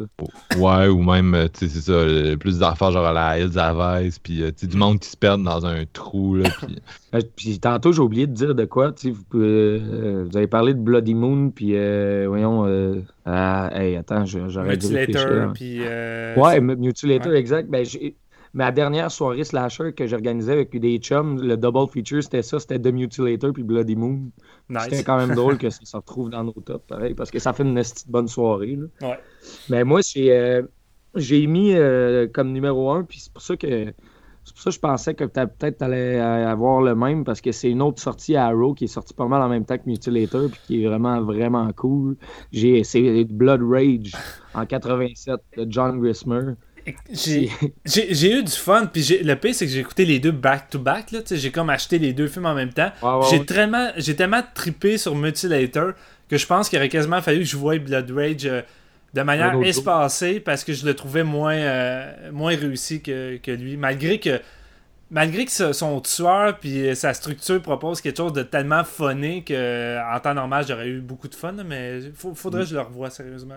Moi ben, ben, honnête, j'ai vraiment plus préféré Blood Rage que Mutilator. Ah ouais? Blood Rage, euh, ouais, ben tu sais, ça, met en, scène dans le fond quand ils sont jeunes dans un cinépark, c'est deux frères jumeaux, puis il y a un des frères qui va tuer quelqu'un, puis il va faire passer ça pour son, sur son frère. Genre. Puis là, il, s'en va à l'asile, puis à un moment donné, il ressort plus tard. Mais la, trame, la trame euh, narrative de ce film-là est vraiment, vraiment comme déjantée. Il y a des personnages comme fucked up. Le personnage de la mère qui elle, joue vraiment bien, contrairement à la moyenne des, acteurs de slasher de ces années-là. Elle joue une estime folle que, tu sais, ses deux fils sont fucked up parce qu'il y en a un, en tout cas. Puis ça met en scène des meurtres vraiment avec des effets pratiques complètement débiles, des, des têtes qui se font arracher, des mains qui tombent à terre, qui continuent à bouger avec des canettes de bière. Euh, vraiment, le sang, il coule à flot dans ce film-là. Euh, puis, à un moment donné, il y, a, une fille qui est comme coupée en deux au niveau de l'abdomen, puis elle, bouge à terre, puis ça saigne, puis c'est vraiment, les gouttes sont, sont toutes montrées. C'est vraiment pas euh, suggéré comme, comme type de film. Puis c'est accompagné d'une soundtrack qui est vraiment, vraiment, vraiment cool. Je trouve que c'est un fun ride. C'est comme si. C'est comme si tu t'installes puis tu sais pas où c'est que tu t'en vas, puis jusqu'à la dernière seconde, ça, ça te montre pas. C'est pas les, les, stéréotypes du slasher classique. Non. Ça, ça t'amène comme ailleurs, c'est déroutant. Puis c'est vraiment intéressant parce que justement, tu veux suivre, tu veux chercher c'est qui qui tue? Tu sais, des fois, la mère, elle, donne l'impression que oui, des fois, c'est le fils, d'autres fois, c'est l'autre fils. Il y a une panoplie de personnages autour de ça qui sont vraiment plus stupides les uns que les autres, qui, qui, comme laissent baigner tout ça dans l'espèce de non-dit, puis on ne sait pas trop où ça s'en va. Je pense que c'est ça la plus euh, grande force du film que j'ai trouvé vraiment intéressant, c'est qu'à partir de quand l'autre frère s'évade de l'asile, puis il s'en vient... Euh, s'en vient euh, rejoindre l'autre, c'est que ça me rappelait quasiment le film Twins euh, Dragon avec Jack Chan, les deux Jack Chan, où à un moment donné, les deux les deux arrêtent pas de s'échanger les, les rôles dans plusieurs scènes avec d'autres personnages. Puis à un moment donné, ils ont tellement des traits de caractère différents que les, les gens alentours sont tout mélangés. c'est comme, mon Dieu, j'ai pas l'impression que t'es le même de pendant, pendant une minute, puis là, tu changes complètement après. Mais tu sais, c'est un peu ça qui arrive là avec les deux frères qui qui se promènent puis qu'il y a des meurtres puis ils sont jamais avec les mêmes personnages euh, constamment. Fait que ça crée, ça crée une confusion que je trouvais vraiment le fun par moment. Mais ça, euh, reste ridicule quand même la manière que c'était exploité. Ouais c'est sûr. Mais ce qui est important de noter c'est que c'est le même acteur qui joue les deux frères puis il est comme pas peigné de la même façon puis à chaque fois qu'il tue quelqu'un il se change genre. Fait qu'il est tout le temps comme euh, différent moi j'ai vraiment cru que c'était des jumeaux qui avait été joué, euh, joué pour ah le film parce ben parce qu'il y en a un qui joue tellement mal puis il y en a un autre qui joue tellement bien que j'étais comme fuck off c'est pas le même acteur. C'est le même gars tu sais mais c'est vraiment voulu comme il a travaillé. Tu sais tu dis il joue tellement mal puis il joue tellement bien mais dans le fond c'est voulu de même fait il joue tellement bien tout court c'est juste t'arrives pas à mettre le doigt sur ah, si tu vraiment le même ou non? Parce qu'il vraiment là, le côté chevelure puis tout c'est vraiment tout le temps différent les deux ils se ressemblent, mais ils se ressemblent pas en même temps. sais. Fait que non, c'était intéressant. Puis ça, c'est en écoutant les bonus euh, sur la Arrow que, que j'ai su que c'était pas le même parce qu'au départ, j'étais comme moi, c'est sûr que c'est sûr que c'est deux gars. Puis euh, faites juste attention si jamais vous pognez le Arrow, l'espèce de special disc avec un autre titre, ben, c'est la version censurée. Puis moi, comme, comme un cave, j'ai voulu l'écouter après pour voir. puis il, il y a juste vraiment rien. C'est pas sanglant du tout. Puis on, on se disait, aïe, vraiment pas le même film. Fait que c'est un peu le même cas que pour Mutilator dans le temps. Hmm. c'est le fun que ça soit euh, released euh, uncut à ce point-là. Moi, pour mon numéro 1, j'hésitais entre deux films. Euh, Puis les deux, je suis comme semi-sûr c'est des slashers. fait que finalement, je n'ai pris un des deux. Puis euh, c'est Anguish de Bigas Luna, euh, qui est un film qui est pas tant connu, honnêtement, puis qui gagnerait vraiment à l'être plus. Je, je, comprends pas. Ah, je comprends pourquoi il est tombé entre les cracks, mais en même temps, je comprends pas. Euh, c'est un film qui date de 87.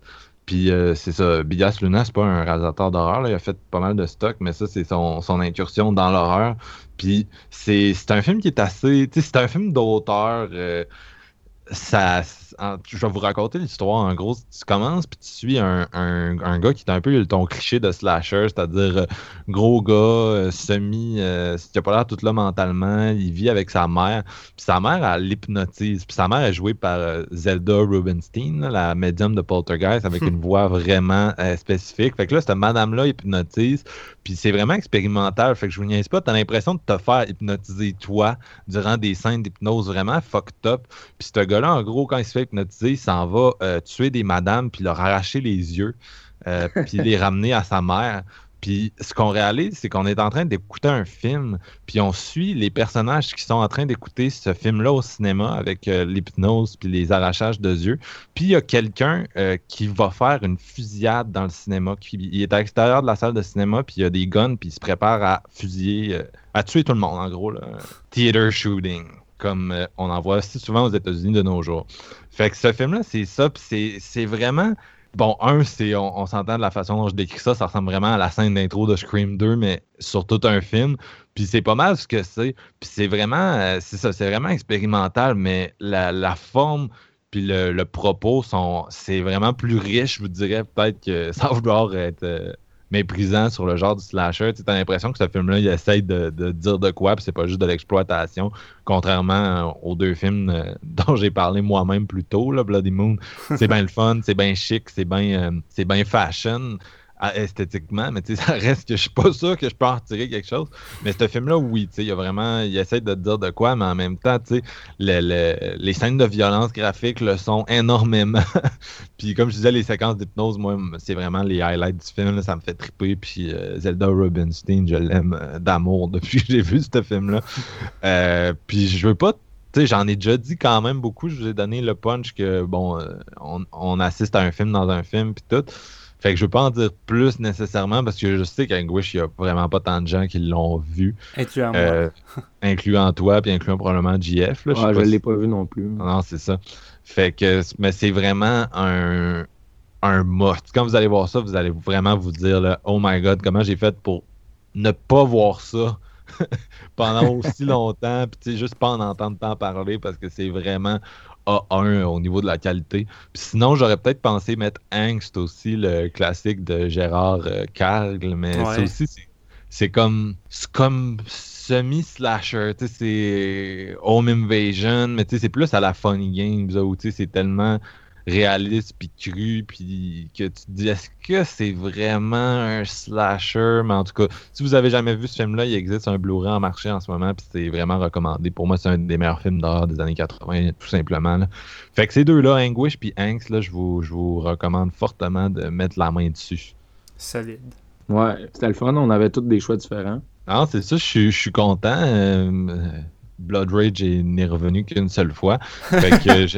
j'espère que nos auditeurs ont pris des quelques notes, qu'on a pu leur euh, recommander des trucs. Puis surtout, j'espère que si vous allez voir les films, vous allez être satisfait. En tout cas, moi, j'ai eu bien du fun à, vous écouter jaser de slasher. Je sais que vous êtes, euh, vous êtes des passionnés. C'est toujours le fun de vous entendre sur le sujet.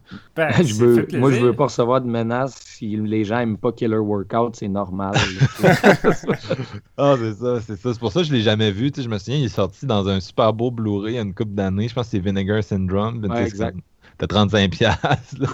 fait que, moi, je l'ai. ah, toi, toi c'est parce que t'es un real. Je respecte ça. je respecte ça, mais moi, j'en suis pas un. Ouais, je perds peut-être des plumes à cause de Strangers 2, mais dans le fond, non, je garde mon intégrité. J'aime les slashers. On va dire que je suis un semi-reals vu que je l'ai pas. Fait que... Jeff, t'es un real, mais pas des années, euh, pas des slashers des années 2010. non, non. Euh, donc, ça met fin à l'épisode d'aujourd'hui. Merci beaucoup, les gars, d'être euh, venus et d'avoir participé à cette discussion-là.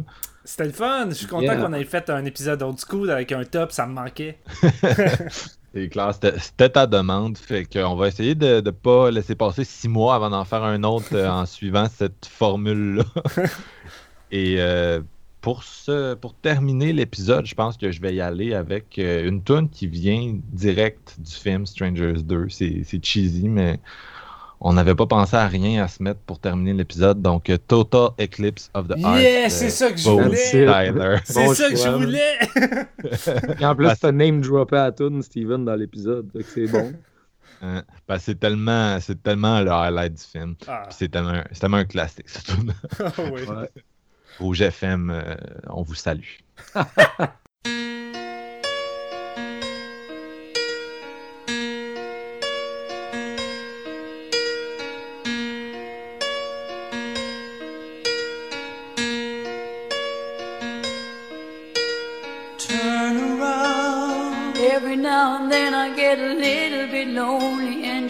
and coming around. Turn around. Every now and then I get a little bit tired of listening to the sound of my tears. Turn around. Every now and then I get a little bit nervous that the best of all the years have gone by. Turn around. Every now and then I get a little bit terrified and then I see the look in your Turn eyes.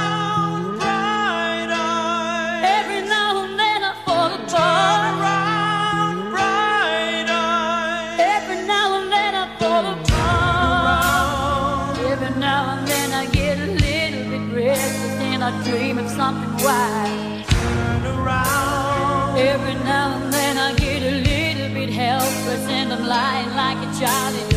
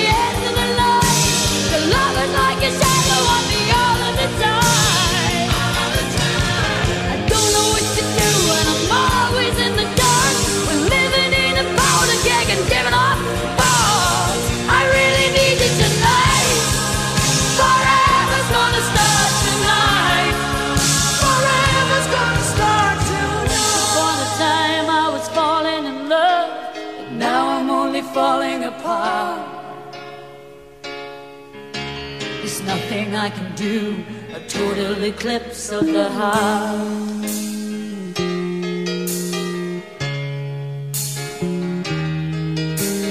Once upon a time there was light in my life, but now there's only love in the dark.